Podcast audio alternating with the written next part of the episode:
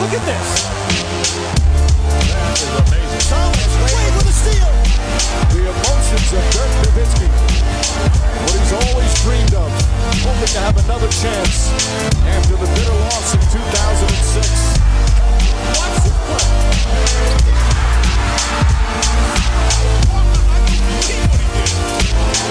That is amazing. Hallo und willkommen zu Gut Next, dem deutschen Basketball-Podcast im Internet. Mein Name ist André Vogt und ich begrüße euch zur neuen Folge unseres kleinen, aber feinen Basketball. Heute mit dem Fragen-Podcast am Sonntag. Warum ist am Sonntag? Am Freitag gab es ja Five die Show Teil 2 und ich lade ja immer dann die, ja, das ist quasi die Audiospuren von unserer Video-Live-Show äh, auf YouTube und Twitter dann immer direkt als Podcast hoch, habt ihr sicherlich gesehen. Und das wollte ich mal so ein bisschen atmen lassen, nicht, dass wieder so drei, vier neue Folgen auf einmal da sind, vielleicht, oder zumindest zwei, äh, und dann man nicht weiß, was man sich anhören möchte. Hoffe, euch hat es gefallen. Ne? Wenn ihr da auch Feedback habt, gerne geben. Aber heute gibt es einen anderen Sponsor dieser Folge und es ist der Sponsor, auf den ihr immer wartet, alle zwei Wochen. Manscape.com ist mal wieder heute der Presenter dieser Folge und äh, nach wie vor für mich das Produkt, wo ich am allerliebsten hier eine Minute oder zwei drüber quatsche, weil es einfach funktioniert. Und das Krasse ist wirklich, wenn ich erinnere, ich hatte früher mal so eine Matratzenwerbung gemacht und da war ich schon echt erstaunt, dass Leute mir Bilder mit ihrer Matratze geschickt haben und gesagt, geil, ich schlafe jetzt cool. Aber was passiert, seit ich äh, für Manscape Werbung mache, ist echt der Wahnsinn. Also Gott sei Dank keine Fotos. Das soll jetzt auch kein Aufruf sein oder Filme. Lasst es. Das, das mache ich auch gar nicht erst auf. Aber viele Leute mir geschrieben haben, ey, ist das geil. Ne? Ich, ich kann machen, was ich will. Ne? Untenrum, wo es ein bisschen faltiger wird. Ich, ich tue mir nicht weh. Es blutet nichts mehr. Ich muss nicht mehr irgendwelche äh, ne, Toilettenpapier, Knäuel machen und da reinstecken. Ähm, es ist einfach nur noch geil und es ist befreiend. Und das ist wirklich das Gefühl, was ich auch jedes Mal habe, wenn ich das benutze. Ähm, gestern erst, wir hatten ein paar Leute hier mal im Garten, jetzt seit Ewigkeiten mal wieder, äh, ein paar alte Kumpels von mir und echt ne, vorher einfach alles einmal rübergegangen, über den Kopf, über den Buddy. Nicht, dass die Jungs jetzt den Buddy gesehen haben, aber zumindest der Kopf, Gesicht. Ich mache da eigentlich alles, wo Haare rauskommen, äh, regel ich damit. Auch die Ohren dann mit dem, äh, nicht mit dem Lawnmower, sondern mit dem Weedwacker. Und äh, nach wie vor, ne, wie gesagt, Skin Safe Technology ist wirklich der Wahnsinn. Der Motor ist krass. Ich habe das Ding jetzt auch, glaube ich, drei Wochen nicht aufgeladen. Trotzdem lief der wie eine Eins. Ich kann es nur jedem empfehlen, da mal zuzupacken. Sie haben jetzt momentan auch dieses riesen Bundle, ähm, wo ihr mit dem Code NEXT20, also NEXT20, äh, zusammengeschrieben, äh, 20% off kriegt, Free Shipping. Ganz ehrlich, also wenn ihr euch verteidigen wollt gegen, keine Ahnung, böse Blicke im Freibad äh, und gegen ja, Wunden am Sack, dann ist der Lawnmower 3.0 der DeAndre Ayton äh, eurer, eures Intimbereichs, weil einfach alles weggeblockt wird, was da gefährlich werden könnte. Von daher gönnt euch manscape.com. Next 20 habt ihr die äh, ja, 20% äh, off und halt Free Shipping. Und alle, danke an alle, die schon mal gekauft haben, weil kann gut sein, dass Manscaped nochmal verlängert. Das ist wirklich, also für diesen kleinen Podcast, wenn so ein Global Player dabei ist, das ist schon geil. Aber kommen wir zu euren Fragen in dieser Woche. Und die erste kommt von Clint. Er möchte wissen, Monty Williams liefert eine sensationelle Ansprache an DeAndre Ayton, der danach sofort abliefert in Form von Defense in Spiel 2, während Budenholzer nur Play Random raushaut werden diese Finals auf der Coaching-Position entschieden. Ähm, entschieden im Sinne von, wir haben jetzt zwei gleichwertige Mannschaften und die Trainer sind der Unterschied, positiv oder negativ. Das würde ich nicht unterschreiben. Ja, wenn ihr die äh, Show auch gesehen habt, gerade Teil 1, da haben wir darüber gesprochen, dass es schon so ist. Und auch, ich habe auch mit, mit Alex Vogel darüber gesprochen äh, im Podcast letzte Woche, dass ähm, wir die Suns schon im ähm, Vorteil gesehen haben, ne, auf diversen Positionen, ähm, gerade auch so was die, die Spielkultur angeht, die Identität angeht. Und wenn wir da jetzt hingehen wollen und sagen wollen, okay, wir nehmen das alles zusammen, ne, ähm, ne, also wie, wie die Spielanlage und packen das alles unter die Überschrift Coaching, dann kann man es sicherlich unterschreiben. Aber wenn wir jetzt nur schauen darauf, was ein, ein, Trainer in einem Fall vor, dem, vor der Partie sagt und im anderen Fall während der Partie, äh, da würde ich mal vorsichtig sein, aus mehreren Gründen. Ähm, zum einen ne, waren das jetzt zwei ganz andere Ansprachen. Die eine war ein Einspieler, der an dem Tag underperformt hat, sich vielleicht ein bisschen hängen lassen und der Trainer geht hin, weiß genau, wie er ihn anpacken muss und wirklich macht eine sensationelle Ansage.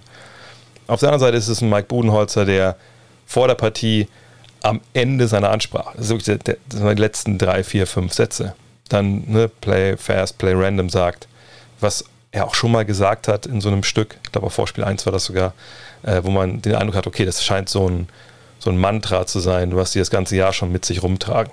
Ne? Play fast, play random. Was ja auch seine Berechtigung hat. Ne? Ich habe es auch, glaube ich, on air gesagt in Spiel 2, dass, ähm, dass dir während der regulären Saison natürlich sehr hilft, wenn du nach vorne gehen kannst. Der Gegner weiß nicht genau, was kommt. Du fließt in deine Offense rein. Ganz ähnlich wie es die Mavs auch mit Luka Doncic gemacht haben. Und du triffst dann situationsbedingt die, die richtige Entscheidung und der Gegner weiß nicht genau, okay, jetzt laufen die Fist, laufen die Cross, keine Ahnung. Ne, und das ist natürlich ein Vorteil, den du haben kannst, aber es könnte auch ein Nachteil sein, wenn du dann irgendwann nicht mehr auf Automatismen zugreifen kannst, ähm, weil der Gegner einfach sehr gut verteidigt oder Sachen wegnimmt. Ähm, von daher, ne, das muss man auch erstmal, erstmal nicht ganz so negativ sehen, auch wenn es sich für mich auch selber negativ anhört. Aber ne, das Hauptproblem, was wir haben mit der Aussage von Clint, ist halt, dass wir nur, dass hier nur zwei Stücke genannt werden, ähm, die von der NBA ja dann quasi freigegeben werden. Also nochmal zur Erklärung, ich habe es auch, wie gesagt, bei der Zone erklärt. Die NBA hat ja diese Wired-Segmente, die nehmen ja quasi jede Auszeit mehr oder weniger auf, die halten überall drauf und wir sehen immer nur einen absolut kleinen Schnipsel, den sie dann freigeben. Und zum Beispiel jetzt bei Budenholzer, es kann ja sein, dass er davor eine fünfminütige Ansprache gehalten hat, wo, wenn wir das jetzt hören würden, denken würden, Alter, für den rennen wir hier durch die Wand ziehen uns nackig aus und, und, und springen Gegner ins Gesicht. So, ne? Das kann ja sein, dass er so motivierend ist. Würde ich denken, dass er das war in fünf Minuten? Nein. Ich denke, das zeigt schon sehr gut, wie er dieses Team, ne, wie er diesem Team gegenübertritt und wie er dieses Team halt äh, coacht. Aber ne, das ist aber auch kein abschließender Beweis. Von daher, um auf die Frage zurückzukommen, für meine Begriffe werden sie schon auch auf der Coaching-Position entschieden. Aber es ist nicht so, dass wir zwei eine gleichwertige Kader haben, wo das eine Team dann einfach mit dem Trainer den, den Vorteil hat, sondern das ist eine, eine, eine Leistung, die Monty Williams, sein Trainerstab, äh, dieses Jahr abgerufen haben, die ist wirklich wirklich, wirklich beachtenswert. Ne? Diese Identität, die sie haben, diese taktische Festigkeit, die sie haben, ne? die, diese Möglichkeit zu reagieren in ihren Plays, ne? Ähm, auch die Möglichkeit für Chris Paul, der quasi das ausführende Element dann ist in vielerlei Hinsicht von dieser Taktik, dass er in der Lage ist, seine Jungs so hinzustellen, wo sie hingehören. Das spielt ja alles zusammen. Wenn man das als Coaching definiert, dann kann man sagen, ja, da haben sie wahrscheinlich einen Vorteil. Aber es nur auf diese beiden Ansprachen zu beziehen, das fände ich dann schwierig. Auch wenn im Endeffekt vielleicht das, die, die Antwort auf die Frage die gleiche ist. Big Gigant fragt, haben die Bucks noch eine realistische Chance, ohne ein Wunder die Finals zu holen? Also den Titel. Bisher haben die Suns auf alles eine Antwort gehabt und den Bucks nicht wirklich viel Raum gegeben, um irgendwo besser zu sein als Dreier, Drives etc. Die Suns scheinen in jedem Punkt besser zu sein, nur Janis schafft es, dass die Bucks in Schlagdistanz bleiben. Nee, das würde ich so nicht unterschreiben, ehrlich gesagt, also den zweiten Teil hinter der Frage. Ähm, wenn wir uns Spiel 2 angucken, nüchtern anschauen, dann muss man sagen, das war viel knapper, als es am Ende dann vielleicht auch, auch äh, ne, auf dem Scoreboard steht.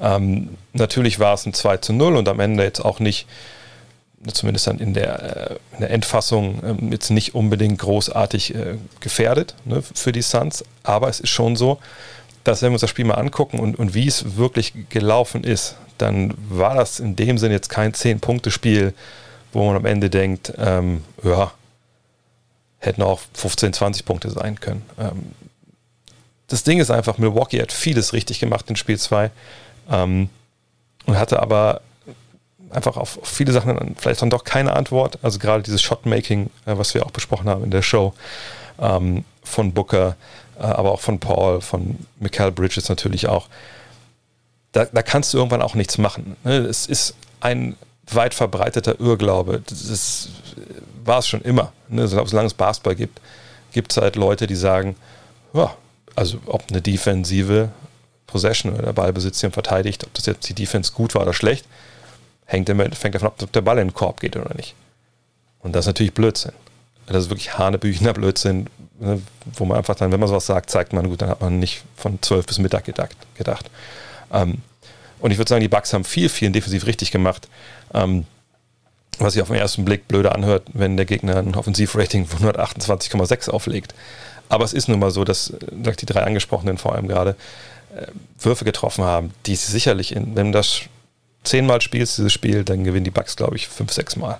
So, ne? es, sind einfach, es war ein Tag, wo die einfach krass getroffen haben, äh, die Würfe, die sie bekommen haben. Und deswegen haben sie dieses Spiel im Endeffekt gewonnen.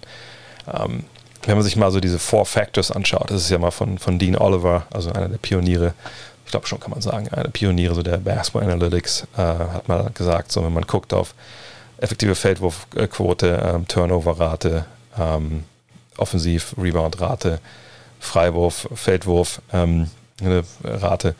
Äh, wenn man diese vier Faktoren für sich entscheidet, dann gewinnt man regulär Spiel. Wenn man da sieht, dass Milwaukee in drei von diesen vier Faktoren äh, gewonnen hat und nur eine effektive Feldwurfquote dann verloren hat, dann sieht man, okay, äh, da hat es dran gehakt am Shotmaking. Ähm, 60,2 Prozent, eine effektive Feldwurfquote für Phoenix, das ist schon ein Wort.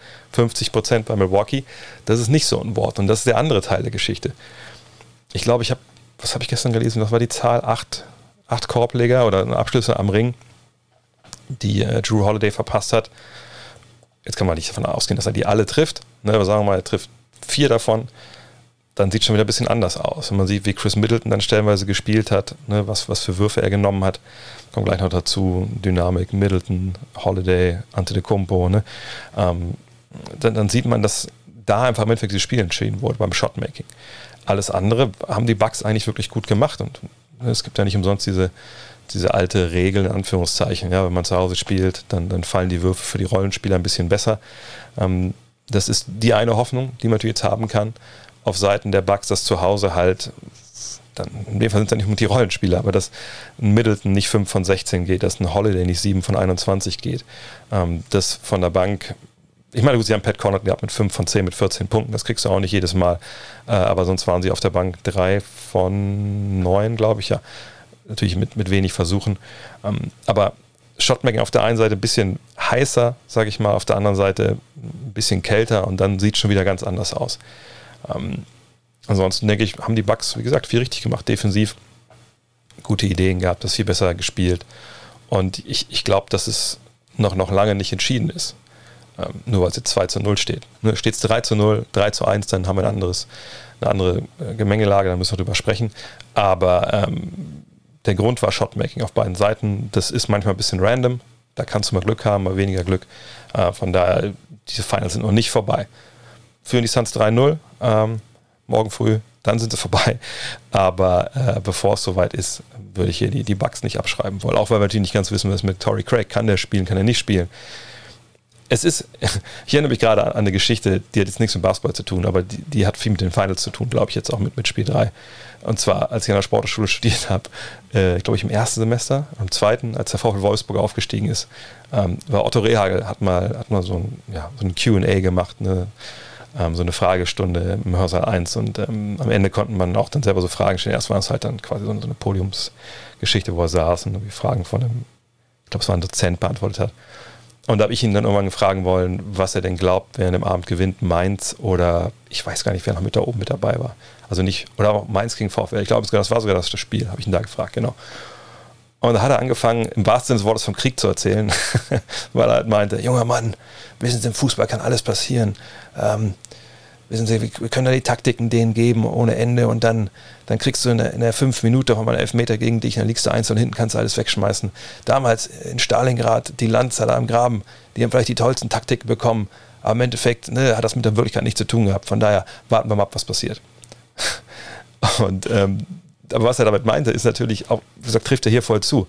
Ähm, es gibt natürlich keinen Elfmeter im Basketball, aber es gibt sicherlich eine, Menge Paralleluniversen, wo die Bugs reingehen in Spiel 3, wo ähm, DeAndre Ayton gegen Antetokounmpo verteidigt, Antetokounmpo mit, mit, wirklich mit voller, mit voller Wucht zum Korb geht und er kriegt im ersten Viertel zwei Fouls.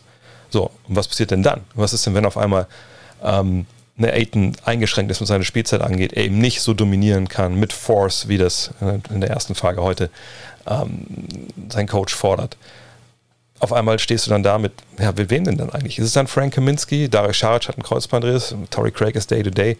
Ähm, dann ist es Jake Crowell, der ihn verteidigt. Ist, ist das dann besser? Kommen dann nicht wieder Freiwürfe von rechts und links, wenn man da doppeln muss? Ne, von daher, also das ist alles noch nicht, noch nicht vorbei, aber es ist auf Messerschneide äh, für die Bugs, das muss man auch ganz klar sagen. Nostradamus oder Hendrik fragt, es gibt Superstars in jeder Sportart, die über jeden Zweifel erhaben sind, aber das Team ist mit ihm oder mit dem Superstar nicht so gut wie er hofft. Die Teamkollegen können nicht so spielen, wie sie bestenfalls könnten, die Rolle passt nicht oder das System ist zu sehr auf den Superstar ausgelegt. Drew Holiday und Chris Middleton haben gezeigt, dass sie in den Playoffs abliefern können, wenn Janis nicht spielt.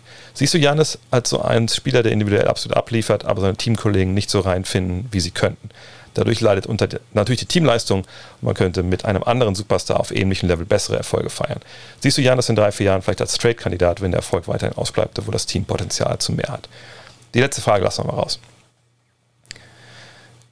Ja, natürlich gibt es das. Es gibt ne, Teams, die um einen Star rum aufgebaut werden, wo man dann irgendwann merkt, also richtig passig ist es irgendwie nicht. Also irgendwas fehlt. Ne? Das sind zwar alles gute Spieler, aber die Synergien sind so nicht da würde ich jetzt ehrlich gesagt bei den Bugs nicht sagen. Und es, es gab eine Menge Fragen äh, zu dieser Thematik. Und natürlich rühren die alle daher, dass in der Runde davor, ähm, als sich ähm, Janis verletzt hatte, danach natürlich irgendwann lief für, für Holiday und Middleton. Und man jetzt sieht, jetzt läuft es bei denen halt nicht. Und bei Janis läuft und da scheint jetzt viel zu denken, okay, da geht ja nur das eine oder das andere. Und da komme ich wieder zurück, was ich eben schon mal gesagt habe. Naja, also Drew Holiday hatte ja eine Menge Korblinge die müssen halt einfach mal rein. Chris Middleton hat ein paar Würfe getroffen, die er sicherlich ab und an mal macht. Er ist ja eh so ein jemand, der mal alle schwierigen Würfe trifft und mal nicht mal die leichten. Ähm, aber bei ihm ist natürlich auch viel so die Entscheidungsfindung manchmal äh, ne, vielleicht ein bisschen fragwürdig, sagen wir es mal so. Weil Würfe, die er nimmt, wenn er heiß ist, die er gerne nehmen kann, nimmt er auch, wenn er kalt ist und dann ist es halt nicht okay. So, also ich würde schon die Probleme jetzt nicht ähm, bei Janis suchen, wenn ich über die Probleme von Drew Holiday und, und von Middleton in Spiel 2 spreche. Gleichzeitig ist es schon so, dass ich sagen muss, dass, ähm, jetzt wenn man die Spiele gesehen hat, dass ich schon vermuten würde, dass Janis Antetokounmpo nicht der Playmaker für andere ist, der er e-, eventuell sein könnte oder sein müsste. Aber das ist wirklich alles mit, mit Konjunktiv. Warum? Wenn wir uns mal anschauen, Spiel 2 hat er vier Assists gehabt, Middleton hatte acht, Holiday hatte sieben. Ich habe jetzt nicht nachgeschaut, zu wem die Assists waren, etc. pp. Aber es ist schon so, dass sicherlich ein paar Dinger dabei gewesen wären, noch, wie gesagt, Korbleger, die, die Middleton äh, oder vor allem Holiday verlegt haben oder Würfe, die nicht drin waren. Wenn da noch zwei, drei äh, Dinger getroffen werden, nach Pässen von ihm, dann ist man wahrscheinlich bei einer Zahl von Assists, wo keiner was sagt. Gleichzeitig ist es natürlich aber schon so, er macht viel mit dem Drive, er geht viel rein und kommt dann in Situationen, wo er am Ende 1 gegen 1 abschließt oder direkt am Korb abschließt und dann passt du den Ball natürlich auch nicht mehr wirklich raus. Und da kommen wir jetzt zu dieser Geschichte, wo es wirklich um, um das System und um den, um den Scheme geht vorne. Also wie, wie baust du das Ganze denn auf? Baust du das Ganze auf Five Out? Ähm, wenn die Hilfe kommt, dann, dann passt er den Ball eben zu den Dreierschützen. Ja, ich glaube, das beschreibt ja eigentlich so die Taktik äh, der Bugs eigentlich ganz gut. Allerdings ist es auch so, dass wenn man sieht, wie die Santos derzeit verteidigen, dann gibt es, finde ich, relativ wenig Punkte, wo man jetzt sagen würde, okay, ähm, Janis äh, kann da den Ball mehr abspielen, kann mehr Assists generieren, etc. Weil, wenn wir gucken, wie er attackiert und wo er attackiert, dann ist oft mit dem Drive, er, er kommt oft relativ weit in die Zone rein hat dann seinen Spin-Move. Wenn dann im Spin-Move reingepackt wird, so ein bisschen von seinen, da die Hilfe kommt, ist es sehr, sehr schwer, so spät noch zu passen. Generell, wenn man ganz nah am Korb ist, wieder rauszupassen, macht man ja öfter halt auch nicht. Er macht es trotzdem noch relativ oft. Aber ähm, ich, ich würde jetzt schon behaupten wollen, dass ähm, Janis jetzt nicht der Typ ist, der sie Mitspieler Granaten freispielt jedes Mal äh, gegen diese Suns, weil die Suns eben auch ähm, das entsprechend verteidigen, wie sie es halt tun. Aber es ist ja auch nicht unbedingt seine Aufgabe. Es, es, entstehen Räume durch, durch seine Gravitation, die er halt hat, für Middleton, für Holiday, die in Spiel 2 einfach nicht genutzt wurden. Ich meine, die beiden haben zusammen 37 Mal geworfen. Und das waren sicherlich nicht nur in den, in den acht Minuten knapp, die, die Janis nicht auf dem Feld war. Kann man da vielleicht noch ein paar andere Ideen sich überlegen, ne? mehr aus dem Pick and Roll zu kommen, etc. Ja, aber ich, ich sehe es wirklich nicht so, dass Janis seine Teamkollegen mit seiner äh, Art Basketball zu spielen oder die Art, wie die Bugs das generell machen wollen, dass er sie so einschränkt, dass man gar nicht erwarten kann, dass sie jedes Mal 20 auflegen. Und darum geht es ja. Es geht ja nicht darum, dass die beiden 30 machen müssen. Ja, Im Gegenteil. Also, wenn alle drei zusammen 90 machen, dann wäre das schon ein absolutes Wort. Das wäre schon richtig, richtig viel. Ja, also so viel kriegt man normalerweise von drei Mann gar nicht. Also von daher, wenn wir davon ausgehen, die machen so 60 bis 80, ne, jetzt auch in so einer sehr kurzen Rotation, dann wäre da schon relativ viel. Aber ich, ich sehe überhaupt nicht das Problem bei, bei Jans Antetokounmpo. Äh, überhaupt wirklich gar nicht. Ähm, eventuell bei den Plays, keine Frage, aber ich denke vor allem ist es so, dass die Defense der Suns da einen guten Plan hat und dass das Shotmaking einfach nicht da war. Und jetzt nach einem Spiel, äh, nur weil es da zwei Spiele ohne ihn gab, wo es sehr gut lief, zu sagen, ja, jetzt muss man was ändern, das finde ich nicht angebracht. Also es gibt jedes Jahr in jeder Mannschaft in der NBA Beispiele, wo, das müssen nicht mal Playoffs-Teams sein, wo ein Star sitzt, weil er verletzt ist, gesperrt, keine Ahnung, und dann macht irgendwer anders 25 oder 30, weil irgendwer muss die Punkte ja machen. Und das sind ja auch alles keine Blinden, die da spielen.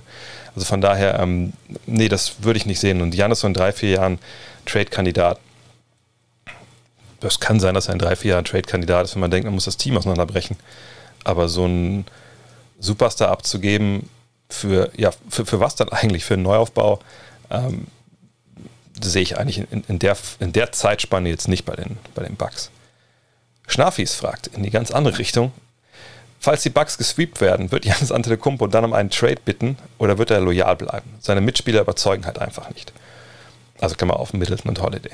Das ist genauso weit weg von der Realität, wenn ich ehrlich bin. Also wenn wir uns überlegen, wo kommen wir eigentlich her aus dem Sommer?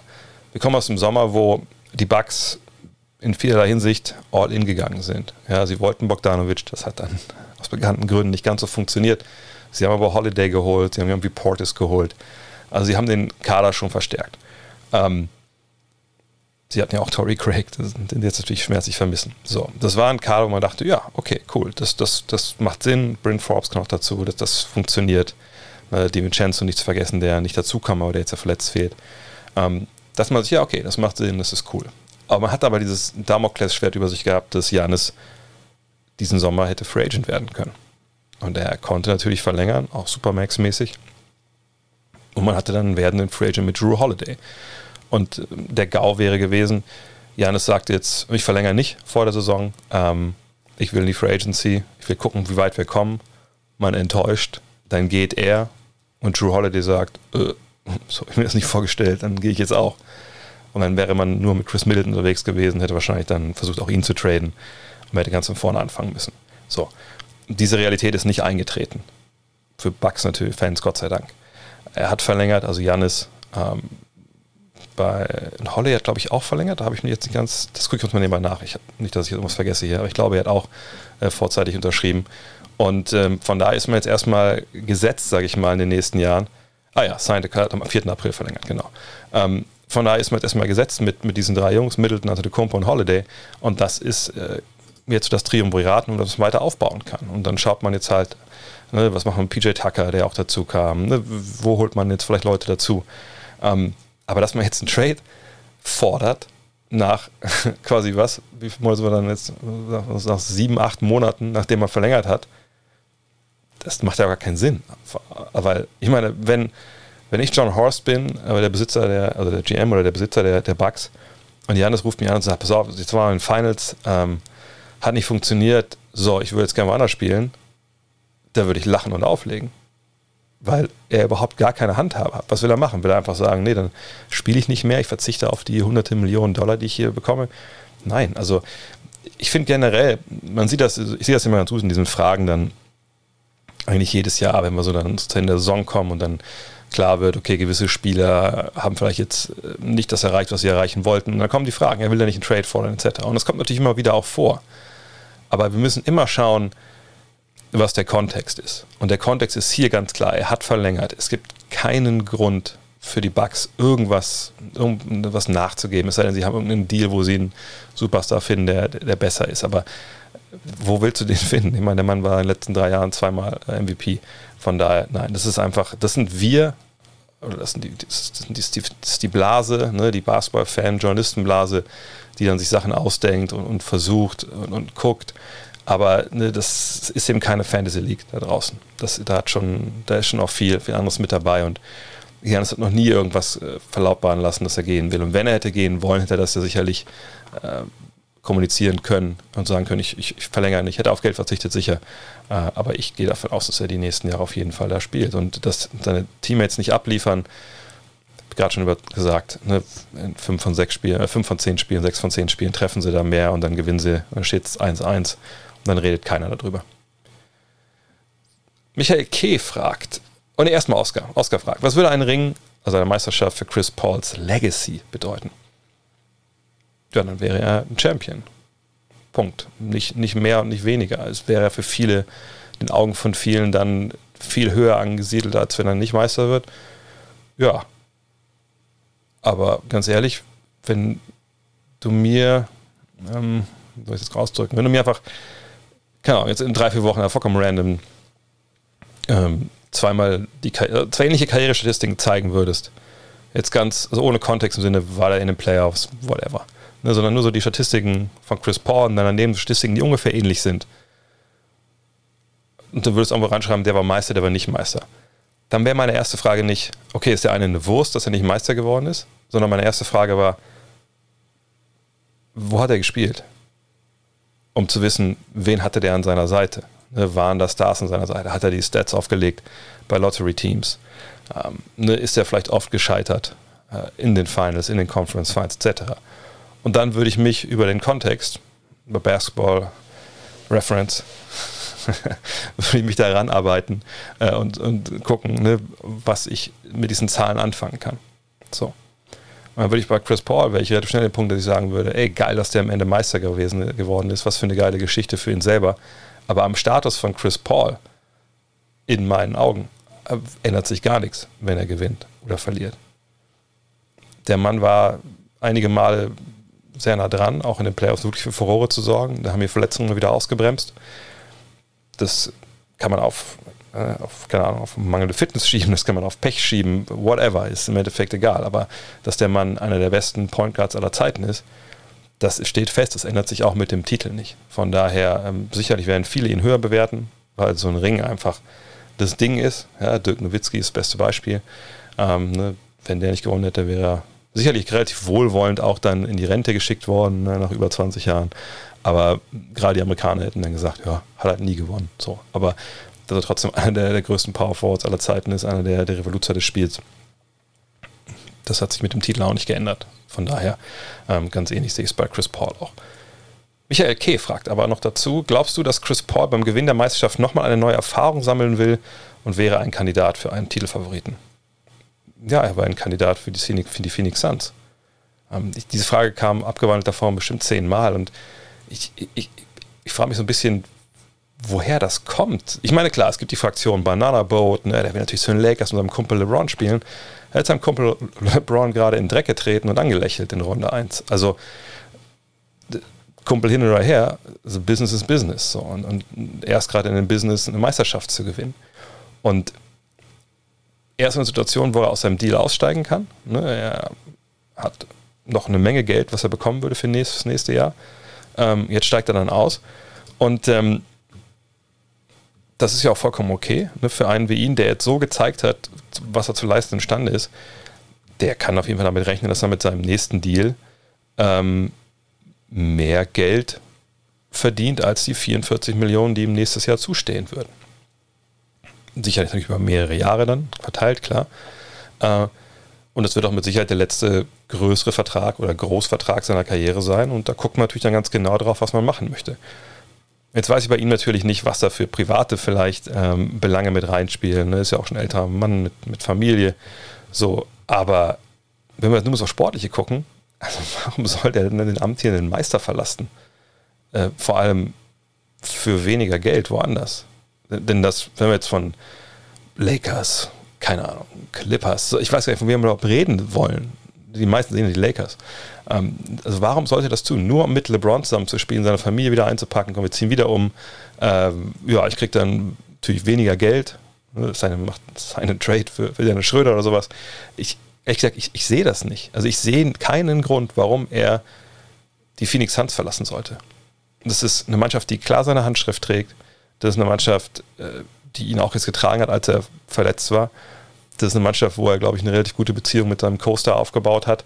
Ähm, die auch irgendwie manchmal ja, spielerisch gar nicht auseinanderzuhalten sind. Äh, das ist ein bisschen übertrieben, aber man sieht schon auch den, den, die Handschrift von Chris Paul im Spiel von Devin Booker jetzt. Ähm, er ist ein absoluter Held in dieser äh, Stadt, wenn sie jetzt diesen Titel holen. Also, wo, wo sollte er denn hingehen? Was überhaupt irgendwie Sinn macht? Ich, also ich, ich verstehe das wirklich nicht, warum diese Frage so oft kommt. Ähm, für mich ist, ich bin überzeugt, wenn die Suns ihm da ein entsprechendes Angebot machen, das muss auch nicht überbordend viel sein, dass er da bleibt. Und nur zu argumentieren, er hat ja schon sein Geld verdient, er geht woanders hin, die Argumentation sehe ich einfach nicht. Vor allem auch nicht für einen, der der Spielergewerkschaft vorsteht, der in seiner Funktion als Spielergewerkschaftsboss, sage ich mal, äh, immer dafür gefeitet hat, ne, dass äh, Spieler einfach ne, das maximal rausholen können an Kohle. Ich glaube nicht, dass der hingehen wird und, und irgendwo hinwechseln, wo er für meine Begriffe auch schlechtere Chancen auf eine zweite Meisterschaft hat. Vor allem, du willst doch, wenn du sowas geschafft hast mit so einer Gruppe und du bist so ein Leader, dann willst du dann auch noch mit den Jungs weiter den nächsten Schritt machen. Von daher, ich, ich, für mich ist es immer ist nichts unmöglich im Basketball, aber für mich ist die Chance, dass er geht, liegt bei unter 1%. Goran Markov fragt, es ist keine zwei Jahre her, dass die Andre Ayton wegen Dopings gesperrt wurde. In den Lobliedern bezüglich seiner starken Leistungen spielt das aber überhaupt keine Rolle mehr. Wie stehst du dazu? Vergeben und vergessen oder sind Zweifel bezüglich seiner Leistungsexplosion angebracht? Das ist richtig. Vor zwei Jahren ähm, waren wir an dem Punkt, da wurde er zu Saisonbeginn gesperrt, weil er bei ihm, ich denke mal im Urin dann äh, Diuretika, das ist auf Deutsch das richtige Wort, ich glaube ja, äh, festgestellt worden. Ähm, was ist das? Das ähm, sind Mittel, die man halt nimmt, um, um mehr Harndrang zu erzeugen, also ne, um ähm, mehr abzuführen. Und äh, wozu, das, wozu das gut ist, ja, man kann natürlich Gewicht verlieren wollen dadurch, äh, aber wenn es jetzt um Doping geht, ist es eigentlich ein Hinweis darauf, dass man andere Stoffe äh, ausschwemmen will aus dem Körper, ähm, damit die halt nicht mehr ja, detektiert werden können. So, und nach allem, was wir wissen, hat er solche Sachen halt eben eingenommen. Er sagt es selber, es war natürlich aus Versehen. Okay, cool, ähm, kann sein. Äh, da war aber ein ganz bitterer Beigeschmack dabei und eigentlich muss man sagen, ähm, naja, also das würde mich schon sehr wundern, wenn das wirklich Zufall gewesen wäre. Aber das muss mal dahingestellt sein. Ähm, wie gesagt, das ist jetzt schon ein bisschen her. Ne, das war Saison 2019, 2020, sein zweites Jahr äh, zu Beginn, dann kam Lockout, alles, äh, nicht Lockout, dann kam äh, Lockdown, etc. pp. Ähm, so. Sollte man das jetzt noch erwähnen, immer, ja, sicherlich in irgendeinem Paragraphen, sicherlich nicht im ersten, sollte man das erwähnen, wenn man jetzt über ihn schreibt. Ja, wenn es jetzt nur um Tweets geht, glaube ich, weiß nicht, ob man noch am Ende noch einen Satz darüber tweeten muss, äh, keine Ahnung. Ähm, ist es eine Geschichte, wo man, die man im Hinterkopf haben muss? Ja, auf jeden Fall. Aber ich frage mich so ein bisschen, wo bei der Frage hier, also wo ist denn die Leistungsexplosion? Also wenn wir uns mal angucken, was an Statistiken hergeben, ähm, auf 36 Minuten, das wäre immer ein ganz guter Wert, das uns also zu mitteln, dann sehen wir uns im ersten Jahr, ähm, und keine Ahnung, vielleicht hat er auch schon gedopt, weiß ich nicht, aber sehen wir 19 und 12 auf 36 Minuten. Und man sagt, ja, okay, das ist cool. Und zwar mit, noch mit der Quote von 58 Prozent aus dem Feld, war knapp 59. Alles klar, 1,1 Blocks, das passt soweit.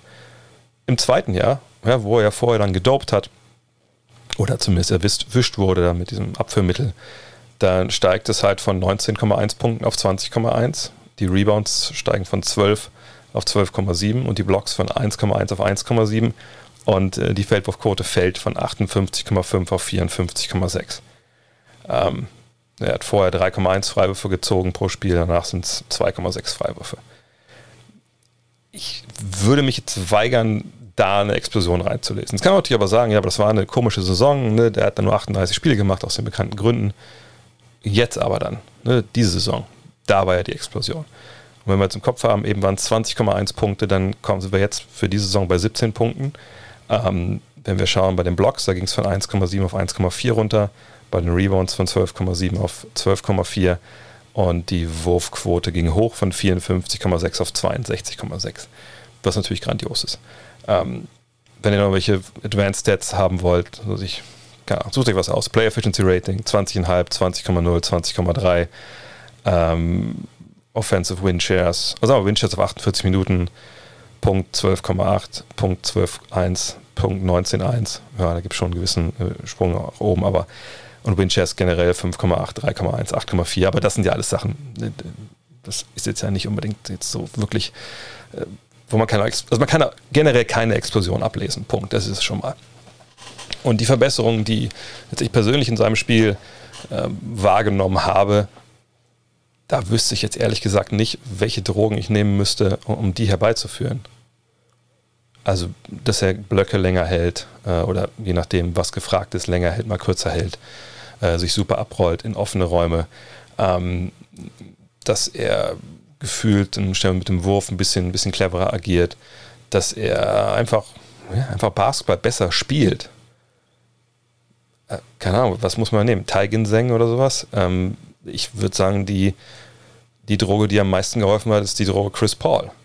Und wahrscheinlich die Droge Alter, dass er nicht mehr 20 ist, sondern jetzt 22, schon sagen wir mal anderthalb Saisons oder wenn wir vergangene Saison als zwei Saisons zählen wollen, äh, drei Saisons vor der hier jetzt in, in, der, in der NBA war und einfach dazugelernt hat. Ne, ist nicht, dass jetzt er auf einmal so ein Brickhouse ist, was sich da hinstellt und alles wegdankt und hinten alles wegblockt, weil er die Muskeln draufgepackt hat und so ein bisschen der, der neue Shaq ist. Das ist es ja alles nicht. Ne, der scored, er ist ein Abfallverwerter. In, glaube ich, 80 Prozent seiner Körbe kommen eben auf, wirklich am Ende der Nahrungskette, wo er dann den Ball durchgesteckt bekommt. Was ja auch vollkommen okay ist, ist ja nicht schlimm. Aber ich, ich würde jetzt wirklich keinen Punkt sehen, wo ich sagen würde, ja, da hat Doping dem total geholfen. Ähm, Geht es vielleicht um, um die Fitness, die er hat oder was er auf dem Feld äh, bringen kann? Da muss man sagen, er spielt dieses Jahr auch weniger als vergangenes Jahr. Ne? Nur also 1,8 Minuten weniger pro Partie. Ähm, jetzt, ich hätte auch nicht den Eindruck, dass er jetzt wirklich viel härter spielt.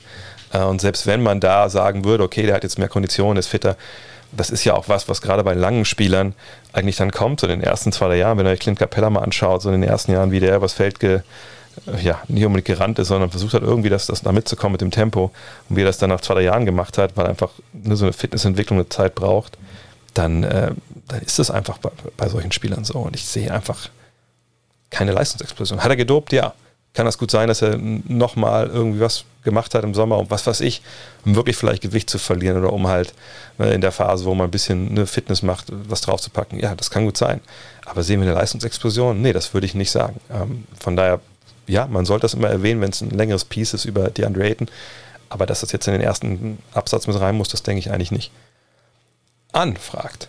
Jetzt im zweiten Spiel gab es auch wieder beim Offensivfoul von Devin Booker eine Review wegen eines potenziellen Flagrant Fouls. Meine Frage ist, geht der Verteidiger nicht mit dem Kopf in den Angreifer rein? Für mich ein Defensivfoul. In der NBA scheint diese Saison bei Kopfbeteiligung übersensibel reagiert zu werden, oder? Nein, überhaupt gar nicht. Also bei der Szene von Devin Booker, ich, also ich, ich tue mich wirklich schwer nachzuvollziehen, wo da der Verteidiger irgendwas falsch gemacht hat und wo mit dem Kopf reingegangen ist. Ähm, also A, wenn ich die Bilder mir nochmal anschaue und B, überhaupt als Basketballer ähm, ich kann mich nicht erinnern, aber ich war stellenweise, stellenweise schon jemand, der jedes, jeden halben Zentimeter Regelwerk für sich ausnutzen wollte, aber ich, ich, ich kann mir auch nie erinnern, dass, uns damals so meine Mentoren wie, wie Walt McBride oder so mal gesagt haben, pass auf, da steckt man den Kopf rein, da kriegst du den, den Ellenbogen ab und, und dann kriegst du einen Foul. Also das ist was, was so weit weg ist von der, von der Wirklichkeit. Ich weiß nicht, ob der, der Fragensteller an hier spielt oder nicht, aber äh, das ist für mich so weit weg von der, von der basketballerischen Wirklichkeit, dass ich einfach nicht erkennen kann, wo das in, der, in dieser Realität, in der wir alle leben, hoffentlich äh, beheimatet sein soll. Ähm, dass die NBA bei jeder Geschichte, die Richtung Kopf geht, nachschaut, ist zu 180.000 Prozent richtig. Also wenn wir schon diese anderthalb, zwei, drei Minuten immer Pause machen müssen, dann ja wohl dafür. Also, ne, klar gibt es auch noch Entscheidungen, die wichtig sind am Ende des Spiels mit wer hat den Einwurf, bla bla bla, ne, alles, alles richtig. Aber äh, im ganzen Spiel, wenn es Richtung Kopf geht, auf jeden Fall immer draufschauen. Auf jeden Fall immer draufschauen. Sicherlich öfter mal ein bisschen schneller, wenn man nach der ersten Wiederholung sieht, okay, na gut, das war jetzt nicht wirklich irgendwas, weitermachen. Äh, aber dass man drauf guckt, ist auf jeden Fall immer richtig.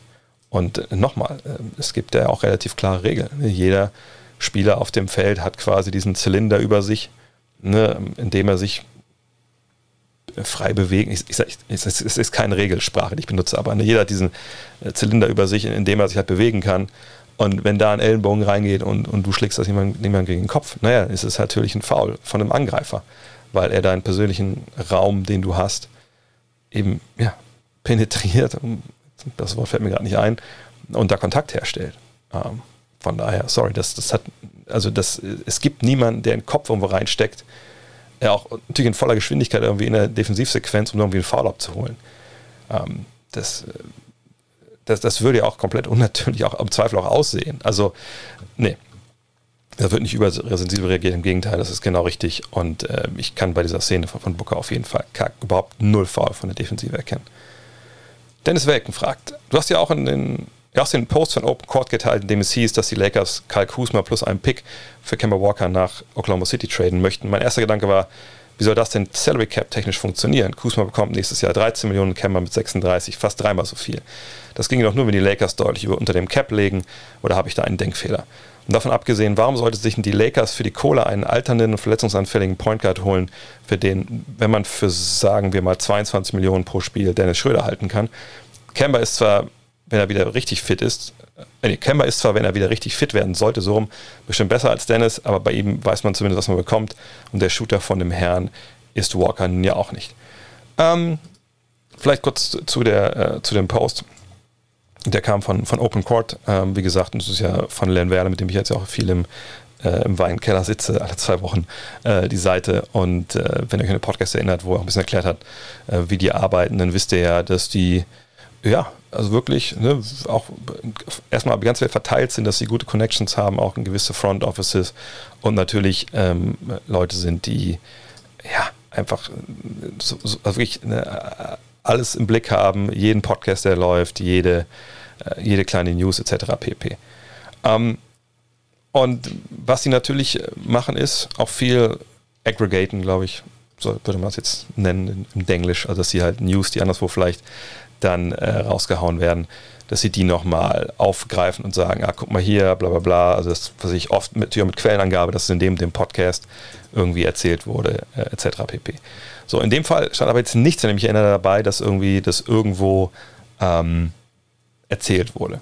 Und ich bin auch ehrlich, dass ich äh, mich auch gefragt habe, okay, Moment mal, hä, wie, wie, wie soll das funktionieren? Dann war es aber nicht weit zu tradenba.com, um mal zu gucken. Denn oft ist es ja bei solchen Gerüchten so, dass nur die, die, die Hauptstücke be bekannt sind. Also, muss ich zu erklären, wie sowas laufen kann, wenn man so eine Meldung raushaut. Ist, man hört irgendwie, ja, äh, oder man redet mit irgendeinem. Man redet mit irgendeinem aus irgendeiner Franchise. Ne, das muss nicht der GM sein, das kann einer Assistant GM sein, irgendeiner, ne, ein bisschen Junior, nennen das die Amerikaner, ähm, der da mitarbeitet und irgendwie ja, einen Drang hat, manchmal einfach Sachen auszuplaudern oder vielleicht eine Info bekommt, dann auch von anderswo ähm, im Austausch für die eigene Information. So. Und er sagt jetzt, ja, äh, pass mal auf, ey, das ist ganz krass, weil mein Boss hier, die reden gerade in Oklahoma City, ey, Kemba nach LA, das kann echt was werden. Und ein Kuzma wäre dann halt so das, das, das Main Piece, was rübergeht. So. Dann ist das nicht der ganze Trade. Natürlich nicht, denn das kann nicht funktionieren unter ähm, Salary Cap ähm, Regeln, die wir haben. Es muss ja ungefähr gleich viel Gehalt rein und rausgehen. Das Ding ist aber, dass ähm, man natürlich eben dann nicht weiß, was ist noch mit dabei. Das ist ja auch klar, dass man das eigentlich nicht weiß. Warum? Weil die Teams ja noch verhandeln. Und wenn dann irgendeiner was aufschnappt, was er dann ausplaudert, das wird ja nicht der sein in der Regel, der da wirklich in den Verhandlungen mit dabei sitzt und die das dann haarklein halt hinbetet, weil die in der Regel ja eigentlich die Schnauze halten können, sage ich mal. So, also wenn wir jetzt sind äh, bei den Lakers in Oklahoma City, was, was könnte da denn funktionieren? Wenn wir nur jetzt mal drüber reden, so wirklich äh, rein funktional, ähm, was das Geld angeht. Sondern ich bin jetzt mal bei tradenba.com reingegangen, nur um nochmal zu checken, ob es wirklich auch äh, passt, wie ich das letztens schon mal durchprobiert habe. Und zwar, dann schickt man Kuzma rüber, dann sieht man Kuzma 13 Millionen, Camber 36. Das funktioniert natürlich nicht. Wenn man jetzt aber sieht, okay, KCP verdient auch 13 Millionen. Was ist denn, wenn ich jetzt die beiden rüberschicke, dann sind wir aber 26 ähm, und 36. Würde das denn schon mal funktionieren? Und da sagt dann TradeNBA.com, ja, das funktioniert schon. So. Von daher ähm, wäre jetzt Kemba Walker zu wenig Gegenwert für, für KCP äh, und Kyle Kuzma. KCP natürlich jemand, der ne, jemand ist, jemand, den man gerne hat, ne, wenn er den Dreier trifft, 3D etc. Und Kuzma sicherlich in der Rolle, die er da jetzt spielt bei den Lakers. Er sagt selber, er ist verschenkt, er will eine größere Rolle. Ähm, ne, keine Ahnung, was auch hinter den Kulissen abgeht. Aber jedenfalls so könnte ein Deal funktionieren. Man kann sich andere Sachen noch ausdenken, aber das ist so, so ein Ding, was funktionieren würde. Nur um jetzt die, den Teil der Frage mal zu beantworten. Es sei denn, jetzt bei tradenba.com ist irgendwie, ähm, irgendwie ein Fehler mit drin. Ähm, ne, das müssen wir mal abwarten. So. Aber eigentlich geht es ja darum, macht es Sinn, jemanden wie Kemba Walker zu holen und zu sagen, ach komm, ne, den holen wir uns jetzt Und dafür lassen wir Dennis Schröder gehen. Wie der geht, da kommen wir gleich noch zu. Ähm, könnte natürlich auch seine Trade für Dennis Schröder sein, aber das denke ich jetzt nicht, dass Oklahoma City sich lange an Dennis binden würde, weil die einfach im Neuaufbau sind. So. Ähm, und vor allem glaube ich nicht, dass Dennis unbedingt nach Oklahoma City zurück wollen würde. Wenn er irgendwo hingeht, jetzt denke ich, dann will er irgendwo hin, wo er klar startet, aber auch wo er Chancen hat auf die Playoffs. Und das ist ja vielleicht in Oklahoma City nicht unbedingt gegeben. So. Kommen wir also, warum sollten die Lakers denn eigentlich äh, Kemba Walker haben wollen? Ähm, ist er der klar bessere Point Guard als, als Dennis Schröder? Würde ich nicht unterschreiben wollen. Ne? Also vor allem, weil wir nicht wissen, wie, wie geht seinem Knie, ähm, ne? was, was, was ist da noch drin. Aber was wir sagen können, ist, dass der Mann ne, im vergangenen Jahr, jetzt 2019, 2020, sagt eine komische Saison, ne, bla bla, Covid, aber hat er 38% getroffen, hat die Jahre vorher auch in Charlotte, deswegen verstehe ich ihn, die Frage nicht, dass er der Shooter von dem Herrn ist, der hat, wenn man jetzt mal seine letzten Jahre nimmt und wir nehmen vielleicht, ach, nehmen wir es trotzdem mit rein, also von 2015, 16 bis äh, diese Saison hat er von der Dreierlinie 37,5% getroffen. Das ist schon mal ein Wort und in den Jahren waren 1, 2, 3 dabei, wo es klar über 38 Prozent waren. Und diese drei, äh, eine Jahr war in Boston, okay. Die Jahre, wo er 39,9 Prozent getroffen hat und 38,4, das waren zwei Jahre in Charlotte. So. Was war in Charlotte der Fall? Er war der Alleinunterhalter. Ne? Jetzt, wenn man davon ausgeht, dass natürlich da ein LeBron ist, äh, ein Davis ist, dann kann man davon ausgehen, ja, so Catch and Shoot, äh, das steht ihm bestimmt ganz gut zu Gesicht, wenn er sich nicht die Würfe erarbeiten muss, kann man davon ausgehen, dass, dass das ganz gut funktioniert. Von daher, diese Argumentation mit dem Dreier, die können wir eigentlich draußen vorlassen. So. Jetzt, warum sollten sie ihn sich holen? Ne, einen, der noch so einen Vertrag hat, ne, der noch ein bisschen läuft. Da muss man erstmal natürlich schauen, wie lange läuft der Vertrag von Kemba Walker. So, und dann sehen wir relativ schnell, naja, das ist noch diese Saison, ja, mit äh, also 2021, 2022 ist er bei ähm, 36 Millionen. Und dann im Jahr drauf, 2022, 2023, sind es 37 Millionen, das ist eine Spieleroption. Würde er die jetzt ziehen, ja, müssen wir mal abwarten, ne, wie sich bei ihm als ein bisschen äh, das Ganze halt zeigt. Fakt ist, sind eigentlich nur noch die nächsten beiden Jahre. Und äh, 2023, ne, selbst wenn äh, jetzt Walker seine Option auf das Jahr zieht, endet der Vertrag von LeBron James auch und der von Anthony Davis läuft dann noch bis 2024 mindestens, hat eine Spieloption noch ein weiteres Jahr bis 25. Also es würde von der, von der Länge auch halbwegs passen. Ähm, zumal man auch überlegen könnte, wenn er ein auslaufender Vertrag ist nach der kommenden Saison, ob man dann nicht vielleicht sagen kann, oh, vielleicht traden wir ihn ja weiter zu einer Mannschaft, die irgendwie Geld sparen will, bla. Also da sind schon Möglichkeiten dabei. Es ist nicht so, dass man sich einen Vertrag zieht, der über Jahre das Salary Cap kaputt macht. Und Geld spielt für die Lakers eigentlich, wenn man ehrlich ist, auch nicht so die große Rolle. Natürlich, ne, wenn man dann diese härteren äh, Salary Cap Trade Regeln dann befolgen muss, wenn man über einer gewissen Grenze liegt. Das ist äh, ne, was, wo man nicht mit rumspaßen sollte.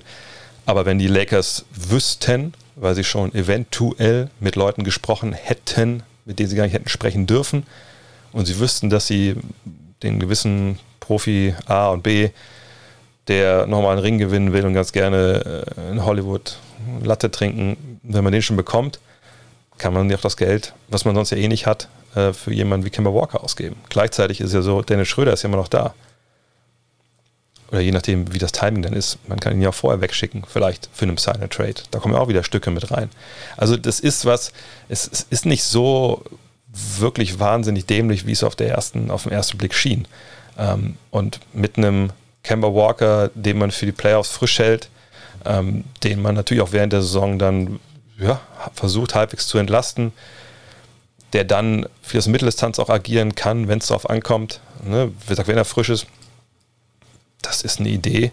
Wenn man denkt, man verliert Dennis Schröder sowieso oder man, man nicht bereit ist, Dennis Schröder jetzt fünf Jahre an sich zu binden für den Betrag, den er ja eigentlich möchte, dann kann ich mir vorstellen, dass das so eine Option ist, wo die Lakers sagen, okay, das kriegen wir hin. Ist es jetzt der, der Move, der alles verändert? Mit Sicherheit nicht.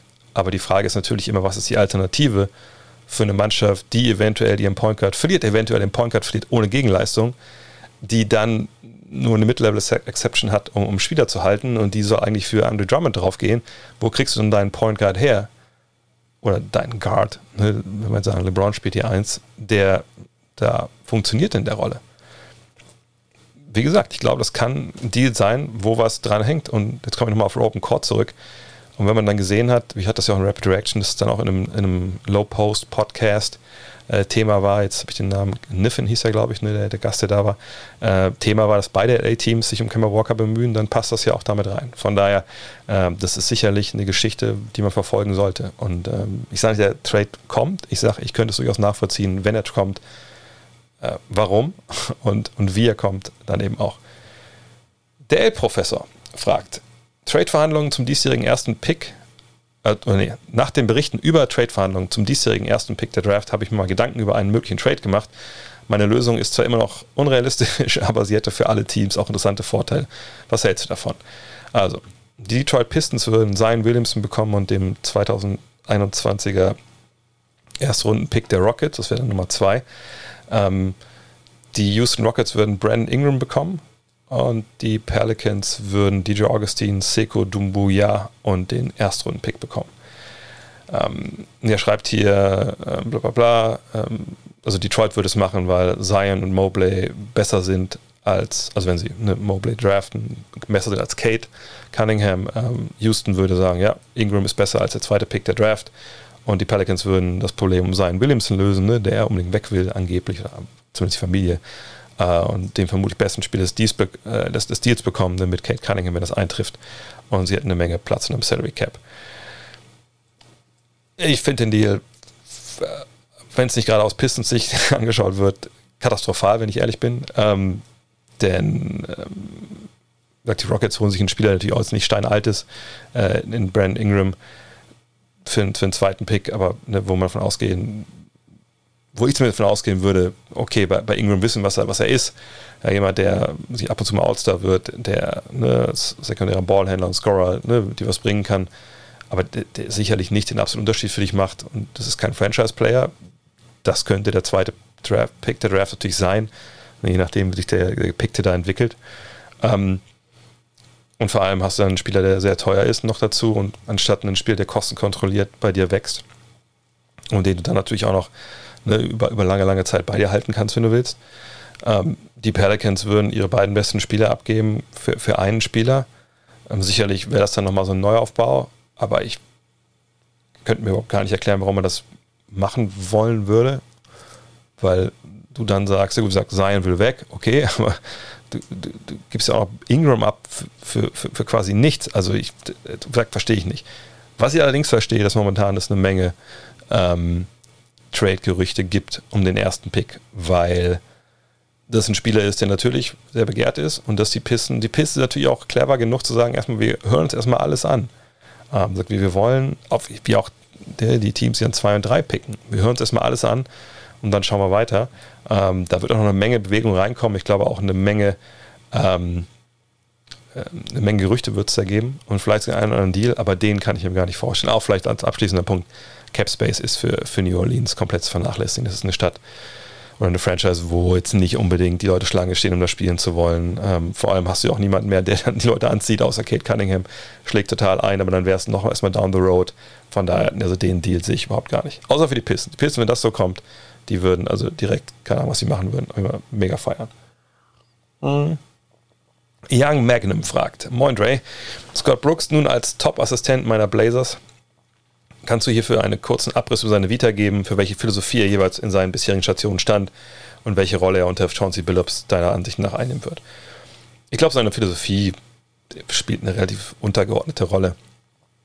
Natürlich war er bei Oklahoma City eher dafür bekannt, äh, seine Stars in ziemlich schnelle Aktionen reinzubringen, dass sie ja, so Quick-Hitter-Dingern ohne, ohne viel Bewegung äh, scoren. War damals natürlich mit, mit Westbrook, mit Harden, ähm, mit Durant auch in Anführungszeichen leicht. Äh, hat damals aber viel Kritik abbekommen, auch gerechtigterweise. Ähm, in Washington, ja, war es schwer für ihn, glaube ich, auch unter vielen Aspekten. Eine junge Mannschaft, äh, stellenweise erfahrene Mannschaft, ein Superstar, dann Westbrook dazu bekommen, in, vor der vergangenen Saison sehr, sehr früh. Defensiv haben sie oft nicht überzeugt. Aber er ist eben auch nur Assistant. Also ich, ich glaube eher, dass er jemand ist, der so John C. Billups vor allem so ein bisschen beiseite steht, was so die Organisation angeht, ne, wie man durch so ein Jahr durchkommt, ähm, wie man Sachen überhaupt plant, etc. Ähm, würde mir sagen, denken, er ist eher für die Offensive ein bisschen mit zuständig, aber wieder die ähm, Sachen verteilt werden. Das kann man einfach nicht sagen, da kann man nur spekulieren. Jones fragt, Becky Hammond war für viele der offenen Coaching-Positionen im Gespräch, aber wieder scheint sie keine Stelle zu bekommen. Ist die NBA noch immer nicht bereit für einen weiblichen Headcoach oder passen die männlichen Neubesetzungen einfach besser zu den jeweiligen Teams? Keine Ahnung, ehrlich gesagt. Ähm, natürlich ist das erste, was immer so in Gedanken was in den Kopf kommt. Ah, guck mal, ne, die NBA, eigentlich sind sie so progressiv und wenn da mal hart auf hart kommt, dann sind es doch wieder irgendwelche Dudes, die die, die Stellen bekommen. Und das kann gut sein, dass die eine oder andere Franchise, vielleicht auch alle, vielleicht auch gar keine, ähm, so ihre Entscheidung getroffen haben. Ne? Und das wäre natürlich nicht gut, aber es wäre sicherlich nicht weit weg von der Realität, wenn äh, das so der Grund gewesen wäre. So nach dem Motto, ja, toll, dass sie so qualifiziert sind, äh, wir rufen sie an und dann ruft man doch irgendeinen Typen an. So. Aber wie gesagt, wir wissen es nicht, deswegen möchte ich da auch jetzt nicht so viel äh, drüber spekulieren wir wissen auch jetzt nicht, wofür sie steht, ne, coaching-mäßig. Wir wissen, dass sie letztes von Pau Gasol ähm, auf jeden Fall eine glühende Empfehlung bekommen. Und ich bin mir sicher, dass sie auch, auch Head Coach wird. Nur jetzt scheint es nicht zu funktionieren. Und das ist auch okay. Dann wartet sie halt noch. Und man weiß ja auch nicht, vielleicht ist ja auch so, dass sie auch selber dann vielleicht gesagt hat bei ein, zwei. Es ist ja nicht so, dass jeder Coach, der zu einem Interview geht, sagt, ey, ich will um jeden Preis hier arbeiten und dann, wenn er das Interview macht und am Ende dann rauskommt und sagt, ey, wenn die jetzt nicht zurückrufen, dann, ey, dann kann ich zwei Tage nicht schlafen, weil ich so traurig bin, sondern manchmal denkt man ja auch, man geht hin, man redet, man redet mit dem Manager, man redet mit dem Besitzer, je nachdem, wer da hingeschickt wird zu diesen Interviews. Und kommt dann vielleicht raus und denkt so, äh, richtig, und sagt schon in dem Interview so, ja, ganz ehrlich, es passt nicht so in die Richtung, die ihr einschlagen wollt, ich einschlagen will. Die Philosophien passen halt nicht so. Ne, kann ja auch passieren. Aber Fakt ist, es gibt bisher noch keinen weiblichen Headcoach, müssen weiter darauf warten, aber es wird passieren. Und Becky Hammond wird eine der, ja, der ersten Kandidatinnen sein und hoffen wir, dass es eher heute als morgen passiert, aber hoffen wir, dass es auch passiert dann, ähm, es richtig passiert. Eben nicht irgendeine Franchise, die denkt, ja komm, ist auch jetzt egal, ne, wir müssen eh einen Neuaufbau machen lass die mal ran, da haben wir gute Presse. Und wenn das in ein, zwei Jahren die Bach runtergeht, dann ist auch gut. Ähm, wir verlieren die nächsten Jahre sowieso, weil wir einfach jung sind und uns entwickeln müssen. Ne, und dann ist, macht sie das, und dann, was ich, dann gewinnen die nur 20 Spiele in den ersten beiden Jahren, dann fliegt sie raus und dann ist sie verbrannt. So, das macht ja auch keinen Sinn. Von daher hoffen wir, dass sie oder wer auch immer äh, dann die erste Frau ist, die einen NBA-Coaching-Headjob, Coaching-Headjob, das war jetzt blöd, Head, Head, Head so, oh Gott, äh, bekommt dass, ähm, dass sie einfach eine geile Situation vorfindet, wo sie auch Erfolg haben kann. Marcel fragt, welchen Fit würdest du den Clippers empfehlen, damit sie ein noch größerer Titelfavorit sind? Lowry, DeRozan etc. Naja, also ich weiß gar nicht, ob ich ihnen einen gewissen Spielertyp empfehlen würde, ähm, denn es geht ja erstmal darum, dass sie überhaupt Spieler finden, die sich finanzieren lassen. Und das wird nicht so leicht. Also nur um es mal zu illustrieren, also wenn, sagen wir mal, Kawhi Leonard bleibt und kriegt ungefähr das Geld, was er ja nächstes Jahr bekommen würde, das wären 36 Millionen. Und sagen wir, Sergi Bakker bleibt per Spieleroption, obwohl ich mir gut vorstellen kann, dass er vielleicht sogar aussteigt und dann ne, noch teurer wird. Aber gehen wir mal an, dass es ungefähr so ist, wo, wo sie jetzt halt stehen mit ihren Gehältern. So, dann sind wir ohne Patrick Patterson, ohne Nicola Batum, ohne Reggie Jackson, der sicherlich mehr Geld verdienen wird, und ohne DeMarcus Cousins sind wir bei 148 Millionen Dollar. 149 eigentlich, wenn wir ehrlich sind. Naja, das ist wahrscheinlich schon 30, 40 Millionen, je nachdem, wo das Salary Cap liegt, über dem Salary Cap. Sprich, wir reden jetzt hier nicht von irgendwelchen Free Agents, die sie mit Geld zukacken können, die dann kommen, sondern wir reden von Leuten, die, wenn sie wirklich Fähigkeiten haben, schon, wenn sie per Trade kommen, äh, wenn, wenn sie nicht per Trade kommen, sondern wenn sie halt per Free Agency kommen, reden wir von Leuten, die, naja, die müssen schon auf Geld verzichten, sonst wird das nicht so leicht mit dem Anheuern bei den Clippers. Von daher, ja, es wird nicht leicht, dieses Team wirklich zu verbessern. Ähm, es sei denn, es soll einen Trade geben. Aber wen will man traden? Paul George wird man nicht traden. Leonard, wenn er verlängert, wird man nicht traden. Marcus Morris, selbst wenn man da vielleicht denkt, okay, jetzt auf der Position brauchen wir jemand anders, wird auch nicht viel bringen. Also ich denke im Endeffekt, dass sie von, von intern schauen müssen, dass sie den Laden beisammenhalten. Also gerade Batum und Jackson sind für mich also klare Kandidaten für eine Verlängerung. Man muss gucken, dass man Ibaka, was man von dem halt denkt, ob er denkt, okay, diese Rückenproblematik ist eine, das war jetzt wirklich nur zur Unzeit und das kriegen wir schon, dass er nächstes Jahr fit ist. Oder ob man denkt, naja, gut, er ist ziemlich fettig so. ähm, vielleicht lieber nicht. Das muss man abwarten. Aber im Zweifel war man in den Conference Finals, man war ja relativ nah dran, äh, vielleicht auch um ähm, in den Finals zu spielen, wenn, wenn Kawhi dabei gewesen wäre. Nichts gegen die Suns, ich rede jetzt nicht klein, sondern ne, das kann man ja aus Lakers, äh, aus Clippers argumentieren. Hey, unser bester Spieler hat gefehlt, wenn der dabei gewesen wäre, wer weiß, was möglich gewesen wäre. Ähm, von daher, ich würde sagen, sie bringen die Band wieder zusammen, hoffen, dass sie ähm, bei Jackson und Batum jetzt nicht irgendwo, vor allem durch bei Jackson, das Nachsehen haben, weil anders irgendwie da super viel mehr Geld bieten kann. Und dann geht man mit der ungefähr gleichen Truppe wieder rein und, und gibt es eine Position, wo man Hilfe braucht. Schwierig. Ähm, so richtig eine Position selber fällt mir eigentlich gar nicht ein. Wenn Jackson geht, braucht man auf der 1 sicherlich Hilfe. Aber ansonsten ähm, geht es darum, was machbar ist überhaupt. Und die, die Namen Lowry und DeRozan etc. finde ich, also wie gesagt, kann immer sein, dass die für ein Minimum-Deal irgendwo anheuern wollen oder für irgendeine Exception. Aber das sehe ich in dem Fall eigentlich, eigentlich nicht, dass einer von denen dort, dorthin geht, wenn ich ehrlich bin. Florian fragt, mich würde gerne deine Meinung zu den 76ers interessieren. Für mich persönlich ist es viel zu einfach, nur die Schuld bei Ben Simmons zu suchen. Tobias Harris für seinen Vertrag taucht in schweren Phasen zu oft ab und Doc Rivers ist für mich kein Meistercoach. Wie siehst du das? Was müsste Philly ändern? Erstmal müssen wir ändern, über die Leistung von Spielern zu, äh, zu urteilen, aufgrund ihrer, ihrer Vertragszahl, die dahinter steht. Das hat mit den Sachen auf dem Feld nichts zu tun. Wir können immer gerne darüber diskutieren, ist der Spieler das Geld wert, ne, jetzt im Nachhinein, bla bla bla. Ne, könnte man diese, was sind es, über 36 oder 35, 34, keine Ahnung, Millionen, die man für Harris bezahlt, nicht cleverer für andere Spieler ausgeben. Darüber können wir reden. Aber dass Harris jetzt für sein Geld nicht die Leistung bringt, im Vergleich, das, das macht keinen Sinn, das zu diskutieren, wenn wir über Basketball reden. Über Basketball müssen wir darüber reden, welche Rolle hat Harris und die ist losgelöst von seinem Vertrag. Was kann der? Was erwarten wir? Hat er das gemacht? Hat er das nicht gemacht? Und da müssen wir sagen, ja, da ist er abgetaucht, aber es hat nichts damit zu tun, was auf seinem Kontoauszug steht. So.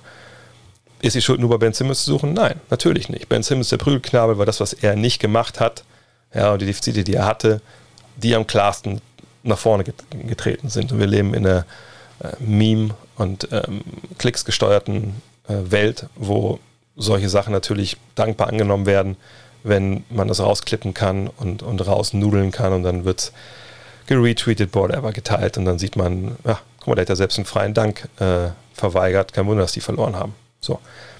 Das ist natürlich aber ein systemisches Problem ist, ähm, dass man im Endeffekt eine Offensive aufgezogen hat, um Seth Curry und Joel Embiid. Ähm, das, ja, das sind Problematiken, die kommen auch auf den Coach zurück. Ähm, da muss man jetzt mal abwarten, ich denke nicht, dass, da was passiert in dem Sinne, aber dass man natürlich abwarten muss, wie jetzt dann Daryl Morey und der Coach äh, den Kader ein bisschen umgestalten. Was passiert mit Ben Simmons? Ähm, was mit Leuten wie Tyrese Maxey? Äh, ne, wie, geht es überhaupt weiter da auf den Positionen so, so abseits des Balles? Ähm, und da, da wird man mehr brauchen als nur irgendwie Ben Simmons einzutauschen oder Ben Simmons anders einzusetzen. Das wird auch nichts, davon, nichts gelöst, wenn man Ben Simmons anfängt, Dreier zu werfen. So von daher, ähm, ne, da muss man mal abwarten. Aber ich gebe dem Florian vollkommen recht. Es ist zu einfach, um nur äh, zu sagen, Ben Simmons ist schuld und alles andere wäre gut.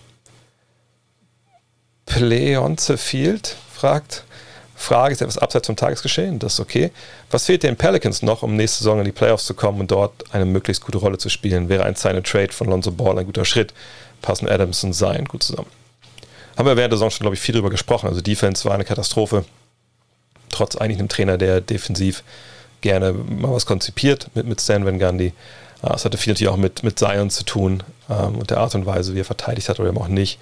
Äh, waren aber auch andere Schuldige da. Und der neue Trainer wird da vor allem ansetzen müssen. Ähm, ich glaube, das Experiment mit, mit Point Zion hat funktioniert. Das wird man sicherlich weiter kultivieren wollen. Ähm, da muss man natürlich gucken, dass man die passenden Spieler bekommt dafür. Ist jetzt Steven Adams ein passender Spieler? Ja, das ist sicherlich trefflich, trefflich, trefflich, trefflich diskutieren. Ähm, da muss man ein bisschen mal abwarten, jetzt, was da dann wirklich passiert. Der Kader selbst, Alonso Ball ist da natürlich ein Thema, das angegangen werden muss, eben weil er Restricted Free Agent ist. Und man muss so ein bisschen schauen, ne, wo, wo, kriegt man ihn denn hin? Ähm, wer will ihn denn haben? Ich, ich bin gespannt. Also ich denke mal, wie noch in meinem Kopf ist Chicago irgendwo so eine Station, wo ich sagen würde, da könnte ich mir vorstellen, dass da was geht. Äh, dann hat man Kyra Lewis, oder Kira Lewis Jr. so ein bisschen dahinter, der jetzt ja auch übernehmen soll. Josh Hart wird auch äh, Restricted Free Agent, kann man den halten? Äh, das ist eine relativ spannende Offseason. Sagt, ähm, wie wird dann die Philosophie nächstes Jahr aussehen? Kann man Bledsoe vielleicht, der, der einen nicht garantierten Deal in der übernächsten Saison hat, kann man den vielleicht traden? Was mit Steven Adams? Ähm, ich, irgendwie habe ich das Gefühl, dass wir vielleicht da noch ein, zwei größere Änderungen sehen werden. Aber ehrlich gesagt, ähm, sehe ich jetzt nicht unbedingt ähm, die Pelicans nächstes Jahr in den Playoffs eine gute Rolle spielen. Gute Rolle würde ich definieren mit zweiter Runde. Ähm, sondern ich glaube, das ist ein weiteres Jahr, wo es ein bisschen ha, nicht so gut funktionieren wird. Fabian Lenkheit fragt, ist Franz Wagner besser als sein Bruder Moritz Wagner? Und wo siehst du die beiden in den nächsten Jahren in der NBA, Starter, Roleplay etc.? Ich denke, Franz und, Moritz zu ver vergleichen macht relativ wenig Sinn. Die spielen eine andere, eine andere Position. Ähm, da jetzt zu sagen, der der ist besser, macht einfach keinen Sinn. Also, wenn man das analytisch, basketballerisch bewerten möchte. Kann man jetzt überlegen, so wer wird mehr Geld verdienen in, in seiner Karriere, wer wird die bessere Rolle spielen im Sinne von ne, mehr Minuten, keine Ahnung, der wertvollere Basketballer im Großen und Ganzen sein. Da liegt der Verdacht, wir haben Franz natürlich noch gar nicht in der NBA spielen sehen, näher, dass Franz Wagner da die Nase vorn hat. Warum? Weil er jemand ist, der auf einer Position in die Liga kommt, großer Flügel, defensiv beschlagen, spielintelligent, mit Wurf. Ihr habt ja vielleicht den Podcast mit, mit Torben Adelhardt gehört. Ähm, dass das alle in der NBA momentan suchen. Ja, jede Mannschaft nimmt den mit Kusshand. Er wird früh weggedraftet, aber die sagt, die Draftposition sagt, oder ist in der Regel, also er ist einfach kein, kein Gütesiegel im Sinne von, wenn du höher gedraftet wurdest, bist du besser als der andere. Also da gibt es ja genug Beispiele in der NBA, dass es nicht so ist. Ähm, aber ich sehe Franz einfach, ne, es ist ein Spieler, den kannst du in jede Truppe reinpacken, äh, der kann funktionieren sofort. Äh, Moritz ist natürlich jemand, der äh, mit seinen Fähigkeiten, die er hat, und auf der Position, die er spielt und die Anforderungen, die man da halt braucht, natürlich jemand, der manchmal einfach Hilfe braucht, defensiv aber eben auch gut, aber auch krasse Qualitäten hat, die richtig eingesetzt, die echt helfen können. Aber ich würde sagen, Franz ist eher, wenn ich, wenn ich, wenn ich frage jetzt, wenn ich frage mal umstellen vom Fabian, wer ist den nächsten Jahren am ehesten Starter? Kann natürlich auch sein, dass Moritz äh, oder einer von beiden im Team spielt, wo, keine Ahnung, äh, die unten mit rumkrebsen, dann sind sie ein Starter und der andere ist der bessere Basketball. Aber ich würde sagen, wenn ne, ungefähr gleichen Teams, gleiche Güte, würde ich sagen, ist Franz eher Starter als, als Moritz. Ja, das würde ich sagen. Wu Lai fragt auch noch bezüglich dem Spiel von Moritz Wagner gegen Brasilien oder bezüglich Moritz Wagners Spiel, so müsste es heißen, gegen Brasilien, zeigt das Spiel dann doch, was für einen Qualitätsunterschied zwischen dem europäischen und dem amerikanischen Basketball gibt? Oder gibt es andere Gründe, dass er in, diesem, in dem Spiel so überragt hat, wie beispielsweise, dass er einfach einen, einen extrem guten Abend hatte? Es waren ja längst nicht alle seine Performances für das deutsche Nationalteam so gut wie diese. Also erstmal muss man ja sagen, das, der europäische Basketball hatte ja damit wenig zu tun. Sie haben ja gegen ein südamerikanisches Team gespielt. Äh, ah, Spaß beiseite. Ähm, nee, das hat überhaupt gar keine Aussagekraft in die eine oder andere Richtung. Äh, ist es so, dass individuell die Spieler in der NBA in aller Regel denen in der Euroleague, wenn wir jetzt mal diese beiden Systeme vergleichen wollen, überlegen sind? Ja, natürlich. Da müssen wir nicht drüber reden. Äh, man sieht das ja, wer auch die Stars in der Euroleague sind, äh, wenn man vergleicht, welche Rolle die, wenn sie denn vorher in der NBA waren, da gespielt haben, dann sagt das ja sofort eigentlich alles aus, was man wissen muss. Gibt es Leute wie Doncic natürlich, die drüben auch Superstars werden? Na klar. Wäre Ante de Kumpo in der Euroleague ein Superstar gewesen, wie jetzt hier in, in, in, der NBA? Natürlich auch klar. So, ne? Aber alles in allem ist natürlich der, der Talentlevel in den USA, in der NBA im Vergleich zur, zur Euroleague natürlich um, um einiges höher. Also wer, wer das nicht sieht, da, das ist dann, da, da ist einfach eine Agenda dahinter, wer was anderes behauptet. Ähm, Moritz hat ein wahnsinnig gutes Spiel gemacht, war, war zu Recht ein MVP auch ähm, von diesem Qualifikationsturnier. Hatte auch im Spiel davor, fand ich, äh, eine richtig geile Phase mit den vier, ja, vier Steals oder, oder Turnover, die er dann äh, produziert hat für den Gegner äh, gegen Kroatien. Äh, hat einfach mal ein bisschen wenig gespielt. Aber ja, das, gesagt, er hat seine Qualitäten gezeigt, schnelle Finger, Athletik, ne, Wurf mit dem Drive als Big Man, wo ich immer denke, das wird bei ihm zwar vernachlässigt, dass er das eigentlich auch kann dass er das kann, war ja keine Überraschung. So, dass er das jetzt in eine Mannschaft gemacht hat, die äh, also mit weit über 30-Jährigen angetreten ist. Ja, also hätte mich jetzt eher gewundert, wenn er nicht an Leuten vorbeigeht, die ein halbes Leben älter sind. Also von daher, das war gut. Und die deutsche Mannschaft ist halt eine, die ohne den einen Leuchtturm auskommen muss, der dann in der Offensive natürlich auch viel bestimmt. Und ähm, das hatte jeder mal seine Chance, ne, Mismatch zu attackieren. Das war ja auch eine Stärke in, in Split, dass sie das immer wieder geschafft haben. Und an dem Abend war es halt Moritz und er hat das super gemacht. Aber so haben wir ihn ja auch schon spielen sehen, auch in Michigan. Also, gesagt, war ja keine Überraschung. T-Wolves, T-Wolves Army Germany fragt nach der starken Leistung im Qualiturnier von Mo, was glaubst du, wird er nächste Saison landen? NBA oder doch bei einem Euroleague-Team? Und was wäre deiner Meinung nach besser für ihn und seine Entwicklung? Ehrlich gesagt verstehe ich das Gerede mit Euroleague nicht.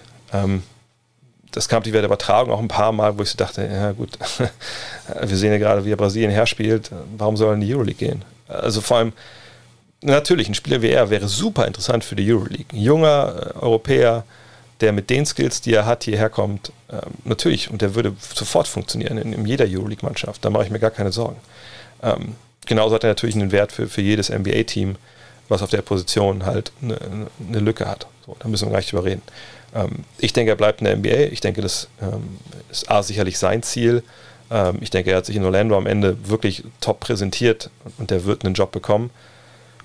Warum sollte er den Traum, auf den er jetzt schon ewige Zeiten hingearbeitet hat, äh, wenn er jetzt zwei Angebote auf dem Tisch hat, keine Ahnung, irgendwo in der Euroleague zu spielen und, und, und irgendwo in der NBA, warum sollte er aber sagen, ja, dann gehe ich halt in die Euroleague und das nicht versuchen, wenn es ein Angebot ist mit, mit der gleichen Spielzeit etc. Bla, bla, bla, oder mehr Spielzeit sogar in der Euroleague ähm, und wenn es in der NBA eine Perspektive gibt, in der Rotation zu sein, warum sollte er in die Euroleague gehen? Also geldtechnisch ist es noch was anderes natürlich, da gibt es in der NBA mehr. Ähm, das ist das, wo er letzten Jahr einfach gelebt hat. Also ich wüsste nicht, warum er die NBA jetzt erstmal äh, verlassen sollte. Ähm, es sei denn, er sagt, es kommt nicht die Situation zustande, wo er wirklich da eine Rolle mit Spielzeit bekommt dann finde ich es auch echt ein bisschen verwegen, zu denken, dass in Euroleague-Teams die Leute nur warten auf Moritz Wagner. Also, dass da jetzt in jedem Team irgendwo oder mehrere Teams Plätze frei haben. Das, die sind ja auch schon relativ weit wahrscheinlich schon wieder in ihrer Kaderplanung, ähm, wenn man sieht, was jetzt gerade auch in der Bundesliga für Wechsel passieren. Also, ne, und, und Moritz, die NBA Free Agency ist, ist, ja, ist ja später dieses Jahr. Also, ich sehe ihn nicht in der Euroleague, auch vom Timing her. Von daher sage ich NBA und was besser ist für seine Entwicklung, das können wir ja pauschal gar nicht sagen. Ich finde auch das auch so ein Ding, dass ich denke, dass ähm, es diesen Irrglauben gibt. Und das liegt aber auch daran, dass viele das mit relativ, also die relativ prominente Stimmen das immer wieder wiedercoin, ähm, dass immer denken, ja, also in den USA, da gehst du hin, da zockst du halt nur. Nö, ist ja auch klar, die spielen ja 82 Mal im Jahr. Aber in Europa, also wenn du hier bist in der Euroleague, wie viel Training du hast und wie entwickelt du wirst. Das ist wirklich, das ist die reine Lehre, die reine Schule und dann wirst du zu einem viel besseren Basketballer als da drüben. Und da muss man den Leuten, die das sagen, sagen, oh Mann, sorry, nein, so ist es halt nicht. Ja, also erstmal, wenn wir, auf der einen Seite wird letztes Jahr immer wieder, oder nach der Saison jetzt wurde immer wieder gesagt, die Bayern und, und Alba, guck mal, wie viele Spiele die gespielt haben. So, ja, die haben auch eine NBA-Saison gespielt mit Reisestrapazen und Ende etc. pp. Ähm, ne, da wurde auch kaum trainiert. Ich habe mit Adrian Trinchieri gesprochen in dem Interview und er hat mir gesagt, ja, das nächste Training haben wir, glaube ich, in drei Wochen. Das ist überspitzt gesagt, aber wenn ihr das Interview gehört habt, dann wisst ihr, ähm, dass er meint, wir trainieren eigentlich nicht. So, ne? Also die, diese Mehr vom, oh, in der Euroleague, oh, da wirst du aber richtig gut entwickelt. Hm, alles klar. Ne? Deswegen werden ja auch so viele Youngster in Europa nicht bei Euroleague-Teams entwickelt, sondern bei anderen Teams. Sicherlich gibt es auch da Ausnahmen. Aber ne, das ist halt Blödsinn. In NBA ist ja gerade für Spieler, die nicht viel spielen, junge Spieler, aber auch für Ältere, ist ja die individuelle Entwicklung, ist ja das, was im Vordergrund steht. Das, was eigentlich hinten runterfällt, ist eben diese Teamentwicklung, 5 gegen 5 trainieren etc. pp. Von daher, die Entwicklung für ihn, das kann man auch nicht, kann man auch nicht sagen, weil wir nicht wissen, wo spielt er, wie, wie viel spielt er, wenn da, weil da entwickelt er sich. Im Training, das ist, kann man eigentlich vernachlässigen. Das ist dann auch wichtig, keine Frage, auch für die eigenen Skills und so. Aber für einen wie ihn Entwicklung vor allem ist Spielen, Spielen, Spielen. Gibt es eine realistische Chance, das fragt äh, Sebastian, ähm, für Dennis Schröder bei, auf die Olympischen Spiele oder gibt es beim Thema Free Agent Versicherung und weiter definitiv kein Schlupfloch? Äh, ich möchte das nur ganz kurz beantworten, weil ich es in mehreren Formaten schon ein paar Mal gesagt habe. Also nochmal, er ist Free Agent, er erwartet einen gewissen Vertrag und diese, diese Summe möchte er versichert haben. Was ich vollkommen nachvollziehen kann, würden wir, glaube ich, alle. Diese Summe war nicht zu versichern, Punkt hat der BBB auch, glaube ich, klargestellt. Dann hat man sich qualifiziert ohne ihn. Und jetzt hat man, glaube ich, noch bis zum Stichtag dann, ist das Technical Meeting oder was? Ich weiß gar nicht, wann der Stichtag ist, aber wird jetzt ja auch bald sein. Zeit, ne, zu überlegen, wen nimmt man mit. So, jetzt gibt es eine Maßnahme nochmal, wo es das Team trifft, so Vorbereitung. Da stand der Name Dennis Schröder nicht auf der nominierten Liste. Also, wieso denken wir immer alle noch, dass der jetzt noch nachnominiert wird? Der ist auch nicht im Training. Also wenn ich auf Instagram sehe, da ist er im Urlaub, was ja auch vollkommen okay ist und vollkommen sein gutes Recht. Ich, äh, klar hat er in diesem Interview, glaube ich, ja, einfach weil er wahrscheinlich, weil er gefragt wurde, im Split gesagt, ja, mal gucken irgendwie und so. Aber äh, alles in allem, ich, ich, ich fände es zum einen natürlich aus Sportlersicht ein, ein unglaublichen Affront auch gegen die olympischen Gedanken, ihn mitzunehmen im Nachhinein, weil sich eine andere Mannschaft jetzt da qualifiziert hat. Und ähm, ich, also, äh, wie, schrecklich das sein muss für denjenigen, der dann gesagt bekommt vom Bundestrainer, ja, kommst nicht mit. Das, also, da, da, da möchte, das möchte ich gar nicht, das, da möchte ich gar nicht über nachdenken. Auch für den Coach, wie, wie, bitter das sein muss, dann zu einem Spieler zu sagen, der dabei war, auch wenn es einer war, der nicht gespielt hat oder so, ne, das, das, das geht ja einfach. Es geht einfach für meine Begriffe nicht. Und natürlich gibt es Schlussfolgerungen, wenn man sagt, oh, versichert nicht 150 Millionen, versichert nur 10 Millionen. Das geht ja sicherlich. Dann mache ich das. So. Aber ich, ich kann mir, ich, ich für mich, ich, ich, würde vom Glauben abfallen, wirklich total vom Glauben abfallen, wenn Dennis Schröder bei Olympia mitspielt. Ähm, ich denke, dass auch eigentlich ein relatives Non-Thema ist. Und ähm, mal schauen. Aber ich, ich glaube es nicht. Auch weil jetzt für diese äh, Vorbereitung nochmal, wurden ja nochmal, glaube ich, dann noch zwei Spieler extra nominiert. Leon Kratzer und wer noch? Ach, ich weiß gar nicht mehr. Aber Justus Hollatz, glaube ich, ne? Und äh, einfach wahrscheinlich, ne, damit man noch zwei Leute hat, falls er sich verletzt, große Position, kleine Position, dass man dann noch einen hat, der mit dabei ist. Äh, auch, da, auch, dass Dennis da nicht dabei ist, zeigt mir einfach, dass es das auch wirklich wahrscheinlich kein Thema ist. Janik fragt, äh, angenommen die Seattle Supersonics kommen nächste Saison zurück, ähm, also wenn das so wäre, was passiert mit der Geschichte der Thunder, da diese die Historie der Sonics übernommen haben beim Umzug von Oklahoma City nach Oklahoma City? Ja, haben sie nicht wirklich, also ne, die ganzen Rechte und so an, ähm, an Trikots, Namen, bla bla, es ist alles, liegt alles brach. Von daher würde ich davon ausgehen, dass dann einfach im Nachhinein, also Basketball Reference, die werden sicherlich dann bei der Sonics-Seite alles dran packen, was die Sonics bis dahin gemacht haben. Wahrscheinlich dann ein Loch ne, seit dem Umzug. Und die Thunder würden dann als quasi Expansion-Franchise dann äh, gesehen. B-Ball Hunter fragt, wie hast du eigentlich Julius Schubert kennengelernt? Wie ist die Idee zu einer Kooperation zustande gekommen? Ähm, ich kannte ihn schon, weil mich viele Leute mal angesprochen haben, Mensch, hast du die Videos schon mal gesehen von ihm? Da habe ich öfter mal reingeguckt, dachte, ah, okay, das ist ein junger Mann, der ist auf einem guten Weg. Äh, habe das ein bisschen dann äh, aus dem Augenwinkel beobachtet und dann witzigerweise war er mit dabei in L.A. vor, oh Gott, ich, ich bin mir da so schlecht, was so Jahreszahlen, vor zwei Jahren, vor drei Jahren, ich glaube, wann haben die Chiefs, wann sind die Chiefs Super Bowl Champion geworden? Vor zwei Jahren, glaube ich, ne? Da waren wir in L.A. und ähm, Genau, es war das Jahr, glaube ich, ne, als Kobe gestorben ist, äh, als wir da bei den Portland Trailblazers in der Halle waren und da war Julius mit dabei. Äh, da haben wir vorher schon ein bisschen gemailt mal, weil er ein paar Fragen hatte zu, der, zu dem Trip und wo er ein Auto parken könnte und so. Und dann haben wir da schon ein bisschen geschrieben und so und dann haben wir auch da ein bisschen gequatscht, wenn ich mich jetzt nicht richtig falsch erinnere. Doch, ich glaube schon. Äh, naja, und dann habe ich auch seinen Content weiterverfolgt und es wurde auch immer besser und dann haben wir gesagt, komm, lass mal was machen. Und so ist es halt bei allen. Also ich meine, ich habe es jetzt schon mal gesagt, irgendwo habe ich 80 Prozent, 90 Prozent aller Leute, die auch bei Five geschrieben haben, waren halt Leute, die uns entweder aufgefallen sind im Netz mit guten Arbeiten oder weil sie uns Praktikanten waren. Äh, und so kam es bei ihm jetzt auch zustande. Chris Pauli fragt, man hat das Gefühl, es liegt ein gewisser Beef in der Basketball-Community vor. Nimmst du das auch wahr oder ist das nur die Social-Media-Bubble? Wie ist beispielsweise dein Verhältnis zu Kobe, Björn oder Max? Ähm, ich glaube, Beef in der Basketball-Twitter-Gemeinde gibt es, solange ich bei, bei Twitter bin. Ähm, also in der deutschen Basketball-Community, denke ich. Ähm, aber das ist was, wo ich ehrlich bin, wo ich, ja, ähm, wo ich glaube ich zu alt bin, um, um da wirklich drüber reden zu können. Weil natürlich habe ich Twitter, ich habe Instagram, alles mögliche. Ich habe sogar TikTok, wo ich da nichts gemacht habe. Ähm, aber mir ist das einfach echt so fremd, dass ich nutze diese Kanäle natürlich, gerade Instagram, so ein bisschen halt auch, ne, mal Spaß zu machen, um mich ein bisschen auszutauschen, ein paar Sachen zu zeigen, was es natürlich über Fotos geht und da kann man ja auch viele gute Sachen machen.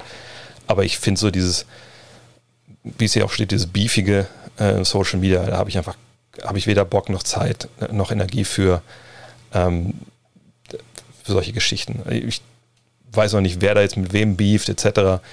Ähm, ich denke viel, zumindest ich hatte einmal einen Beef mit, mit einer Seite, äh, oder mit einem Chef einer Seite, die es nicht mehr gibt, der mich damals angeschrieben hatte, öfter noch per Mail und so, da war es ein bisschen persönlicher.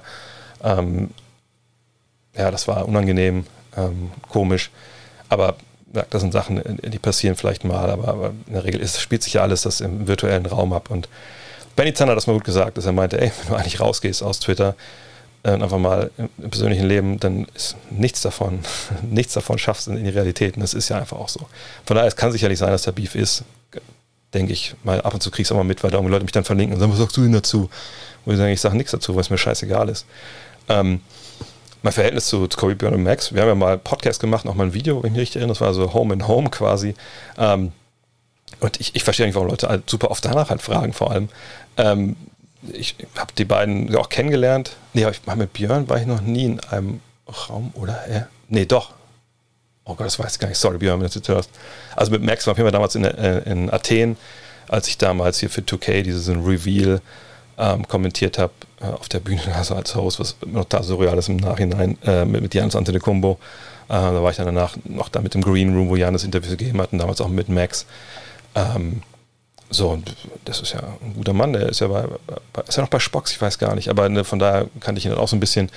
Und äh, was Björn und er da machen auf, auf YouTube, das ist, das ist wichtig, finde ich. Also, ne, das ist ja was, was ich auch früher mal so in anderen Medien irgendwann gesagt habe, wenn es jetzt um, um Zeitschriften ging, was ja eigentlich immer jahrelang mein Ding war. Ich gesagt habe, ey, ähm, natürlich ähm, ne, machen wir die Five und wir besprechen, oder wir haben sie gemacht und, und wir besprechen da einen ganz bestimmten oder wir machen das für einen ganz bestimmten Typus von Basketball-Fan, ne? ein bisschen advanced, ein bisschen älter, äh, ne? mit Analysen etc. pp. So wie wir denken, wie wir das auch gerne selber lesen würden.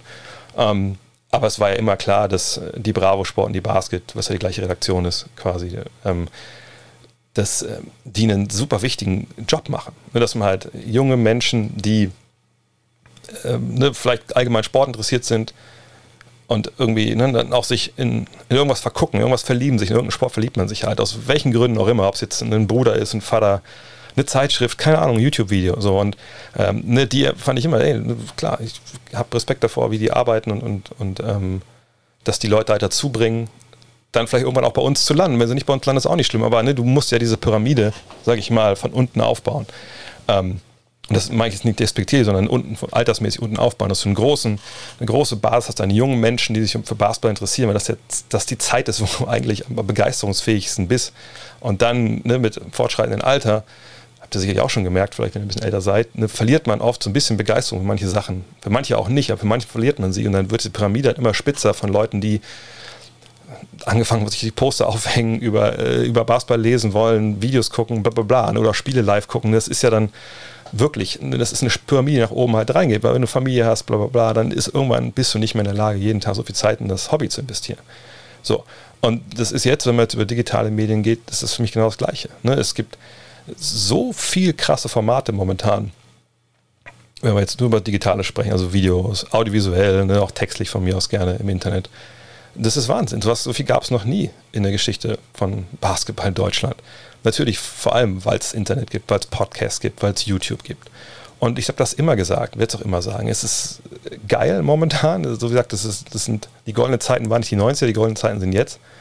Ähm, und jeder, der was macht und jeder, der Sachen nach vorne bringt, im Sinne von, ey, ich versuche Leute zu begeistern dafür, hey, be my guest, super, da schreibe ich sofort. Wir hatten ja auch in der Five, in der letzten Ausgabe, dann vorne dieses äh, das Editorial, wo ich auch mal so ein paar, ist doch total random, da denken ja direkt wieder Leute, man, man, äh, man, man adelt die und die anderen tritt man in direkt, die nicht mehr drin waren, darum ging es gar nicht. Ich habe aber nur random Leute rausgesucht, die neu waren, reingehauen, um zu zeigen, ey, ist egal, geil, dass so viel jetzt kommt, auch gerade in der Pandemie so viel kam.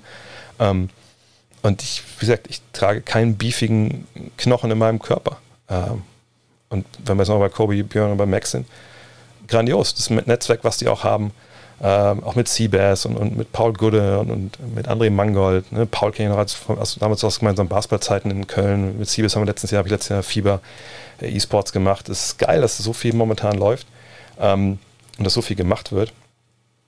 Und ähm, ob der jetzt im Internet gebieft wird oder nicht, ist mir eigentlich egal, sondern Hauptsache, wir bringen alle die Sache nach vorne und, und, gucken, dass mehr Leute Basketball spielen, mehr Leute für Basketball interessieren. Und wenn wir das so hinbekommen, ja, dann ist gut. Und ähm, nur weil ich jetzt vielleicht, vielleicht kommt deswegen die Frage, nur weil ich mit Kobe Björn und merkt es nicht, jede Woche ein Kollabo mache, heißt das nicht, dass ich denke, dass, dass was die da machen, dass das Dreck ist. Ganz im Gegenteil. Ich finde das super wichtig und super gut, dass die so einen Erfolg haben auf YouTube. Und man kann auch hoffen, dass so diese ganze Upload-Filter-Scheiße, das den Leuten äh, nicht zerballert, ihr, ihr Businessmodell. Denn du musst ja auch ne, da gewisses Geld mit verdienen, um zu rechtfertigen, dass du diese Zeit da reinsteckst. Das vergessen ja auch immer viele. Und auch da braucht man natürlich Support auf die eine oder andere Weise. Ähm, und von daher, wie gesagt, das Verhältnis würde ich jetzt sagen, haben wir jetzt gar nicht so. Ähm, ne, ich, ich, ich kenne die Jungs, ich finde, die machen das gut. Ähm, aber ich bin ja auch doppelt so alt und wohne im Wald in Wolfsburg. Also ich bin jetzt ja auch nicht unbedingt äh, immer unterwegs. Von daher, alles super. Timo Schuladen fragt, vielleicht weniger basketballerisch als er wünscht. Wie ist denn so das Fazit für die Five-Show? Äh, wie gefällt dir persönlich das Format? Ja, wir haben zwei Folgen gemacht, habt ihr vielleicht gesehen, äh, vor Spiel 1 und dann konnten wir nicht zwischen Spiel 1 und 2, weil ich geimpft wurde und das war dann war dann doch ein bisschen schwieriger, als ich dachte. Mhm. Also mit, mit Kopfschmerz, die ich dann hatte, das war eigentlich alles okay. Es war jetzt nur, ich konnte dann nicht noch was aufnehmen. Ähm, jedenfalls, und die ersten beiden Shows, ja, ich würde mir persönlich jetzt so für das, was ich so beeinflussen konnte bei der Show, so eine 3, 3 Plus geben. Ne, ich bin ja quasi derjenige, der dann so das innerlich konzipiert, die ganzen Szenen baut, die Kameras eigentlich so einstellt und so. Und da habe ich leider, ne, wollte ich eigentlich von, von Nummer 1 zu Nummer 2 weil ich da ein paar Learnings hatte, wie ich auch die Szenen umstelle und so über Stream Deck und mit Automation und sowas wollte ich eigentlich äh, einen Schritt nach vorne machen, der nicht ganz gelungen ist. Zum Beispiel jetzt diese blauen Hintergründe, da habe ich relativ schnell gemerkt, das sieht ein bisschen komisch aus, sondern wenn es nur äh, ne, blau ist. Und da wollte ich eigentlich, zumindest jetzt bei den Jungs, äh, ich habe bei mir diese Trikots hinterher gehängt, die wir nächstes Mal verlosen, ähm, von Ante de Combo und von Booker. Ähm, ich wollte da eigentlich bei den Jungs welche Fake-Hintergründe ein, reinpumpen, also keine Ahnung, wie so eine äh, eine Ziegelwand äh, und Palmen am Strand oder so. Also wo so voll international aufgestellt werden. Ähm, aber das kommt euch bei nächstes Mal. Ich hatte jetzt aber keine Zeit, weil der Zug halt Verspätung hatte und ich diese genau diese anderthalb Stunden, die ich dann ja, im Zug verpasst habe, weil ich das alles hier auf meinem iMac habe, die ganzen Szenen und nicht im, im, im, äh, im MacBook, äh, konnte ich es halt nicht vorbereiten. Aber das wird auf jeden Fall auch kommen und dann ist es, glaube ich, auch grafisch ein bisschen cooler. Ähm, mit den Übergängen und so habe ich noch ein paar Ideen und, und, das muss auch alles ein bisschen schneller werden, glaube ich, so thematisch in bestimmten Punkten. Ähm, und ich muss auch ein bisschen wacher werden, glaube ich, ein bisschen energetischer, so als, als Host. Aber sonst finde ich es eigentlich gut und das Feedback war überragend gut. Äh, das hat mich total gefreut, weil es ja für mich ein neuer Schritt ist, so wirklich ins, äh, ins meine Livestreams mache ich ja, aber mache ich ja alleine und jetzt so dann gleichzeitig äh, Host, Talking Head und, und, so LDS, so eine Leiter der Sendung, ist schon, schon ein Ritt auf der Rasierklinge, der jetzt mit den Klicks so nicht mehr funktioniert hat, aber das wird besser auf jeden Fall. Ähm, schauen wir mal. Das nächste, nächstes Mal sind wir ja am Dienstag wieder da, aber das sage ich noch rechtzeitig Bescheid. Dann aber wieder abends, war so 18 Uhr war jetzt ein bisschen früh, aber wie gesagt, Julius musste arbeiten, hat eine Nachtschicht, von daher ging das da nicht anders. Florian Siebeck gefragt, werden künftig auch weitere Gäste wie zum Beispiel Dean Walle bei Five die Show mit zu hören zu sehen sein? Vielleicht lassen sich auch was mit, lassen sich ja auch Moritz oder Maxi oder Misan begeistern für eine Show-Einlage. Wäre bockstark und eine tolle wechselnde Erweiterung zu den bisherigen Hosts. Habe die Oldschool-Werbung auch sehr gefeiert. Ja, die feiere ich auch. Die Idee, dass ich das die Idee hatte, das war eine der besseren Ideen in den letzten Jahren. Ich hatte die alten in den Werbepausen so alte ähm, Oldschool-Werbung einzublenden. Ähm, ja, das Format ist natürlich äh, fließend in der Entwicklung begriffen. Ähm, ich habe auch schon über Gäste nachgedacht, aber jetzt am Anfang dachte ich erstmal, es ist schwierig genug, zu dritt das, glaube ich, unter einem Hut zu bringen ich muss mal abwarten, wie wir das jetzt machen. Ähm, ne, Gibt es dann eine wöchentliche Show äh, nach den Finals? Ähm, wie, wie startet man überhaupt durch? Ähm, ich habe dann Urlaub, ne, dann ist auch Jonathan beim Urlaub, ich denke, Julius bestimmt auch. Äh, macht man da vielleicht auch nochmal zu zweit und holt dann nochmal einen Gast rein, nicht für die ganze Show, sondern vielleicht so fünf Minuten, nimmt man vielleicht auch mal ein Showsegment vorher auf, ne, fünf Minuten Interview und spielt es dann ein. Da gibt es, glaube ich, viele Möglichkeiten. Man steht auf jeden Fall auf dem Zettel, eine ganz lange Latte von, von Ideen, die ich noch habe dazu. Ähm, da muss man mal schauen, wie man das alles so umsetzt. Aber auf jeden Fall sind, sind Gäste geplant, ja. Danny Blau fragt, warum hat sich der Verlag nicht, bisher nicht zur Five-Situation geäußert? Es hieß mal, da kommt irgendwann eine Mail für die Abonnentin. Ja. Aller Kürze, ich, das weiß ich exakt auch nicht. Ich habe jetzt, ähm, als ich für die Frage rauskopiert habe, habe ich noch eine Mail geschrieben, nochmal an den Geschäftsführer gesagt, dass da einfach jetzt mal was kommen müsste. Ich dachte, das wäre auch schon passiert. Ähm, ich war aber ehrlich gesagt jetzt so mit, mit Finals, äh, mit Planung der Show etc. beschäftigt, dass ich das einfach auch vergessen hatte, nochmal vorher nachzufragen. Von daher irgendwo auch mehr Culpa. Ähm, wie gesagt, ich werde es immer forcieren, dass man jetzt was angeht. Äh, ist ja auch wichtig, dass man jetzt, dass ihr auch wisst als Abonnenten, wie geht es weiter, geht es überhaupt weiter. Was passiert mit den restlichen Abos? Ähm, ne, auch, welches verlängern sich sicherlich auch. Von daher, äh, wie gesagt, ich, ich kann jetzt nicht für Geschäftsführung sprechen, aber in der Regel ist es ja so, ne, dass man dann auch da auf jeden Fall, ähm, dass, dass man nicht immer das Geld bezahlt hat für das, was man nicht bekommt. Also da bin ich mir relativ sicher. Äh, das ist ja normalerweise so einfach. Aber wie gesagt, hoffen wir mal, dass auch jetzt überhaupt so auch Kicks sich, Kicks hat es ja gesehen, wir haben auch Werbung gemacht, dass sie es cool fanden. Und das war der erste Schritt mit der Show jetzt, ne, auch das, ne, diese Reichweite zu erweitern, dass man dann hinkommt an den Punkt, wo man sagt, okay, das Heft ist auch wieder jetzt wichtig, wir können das Heft wieder ne, produzieren. Hoffen wir mal, dass das ein erster guter Schritt war in die Richtung. Aber diese Mail wird es auf jeden Fall geben demnächst. Ich selber, ehrlich gesagt, kann die leider nicht schicken, weil ich nicht die Adressen von allen Abonnenten habe, sonst, sonst hätte ich da sicherlich auch schon mal was verlautbaren lassen. In diesem Sinne, vielen, vielen Dank fürs Zuhören. Abschließender Hinweis: manscape.com, Code NEXT20. Da kriegt ihr das ganze große Paket mit Lawnmower, mit äh, Weedwacker, mit dieser, ja, die ich jeden Tag benutze, wenn ich nach München fahre, äh, schönen Ledertasche, ne, wo ihr alles reinpacken könnt und eure ganz anderen Utensilien. Toiletterie heißt es, glaube ich. Ähm, Würde mich freuen, wenn ihr das nutzt und sicherlich auch die Menschen in eurem Leben, die nicht so auf Haare stehen. In diesem Sinne, vielen Dank fürs Zuhören. Wir hören uns heute Nacht wieder. Spiel 3 der NBA Finals bin ich bei der Saison mit dabei. Und ansonsten am Dienstag bei 5 die Show Nummer 3. Bis dann, euer André.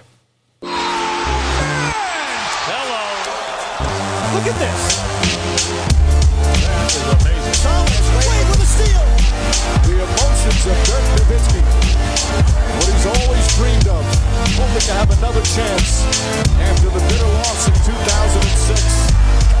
Watch it.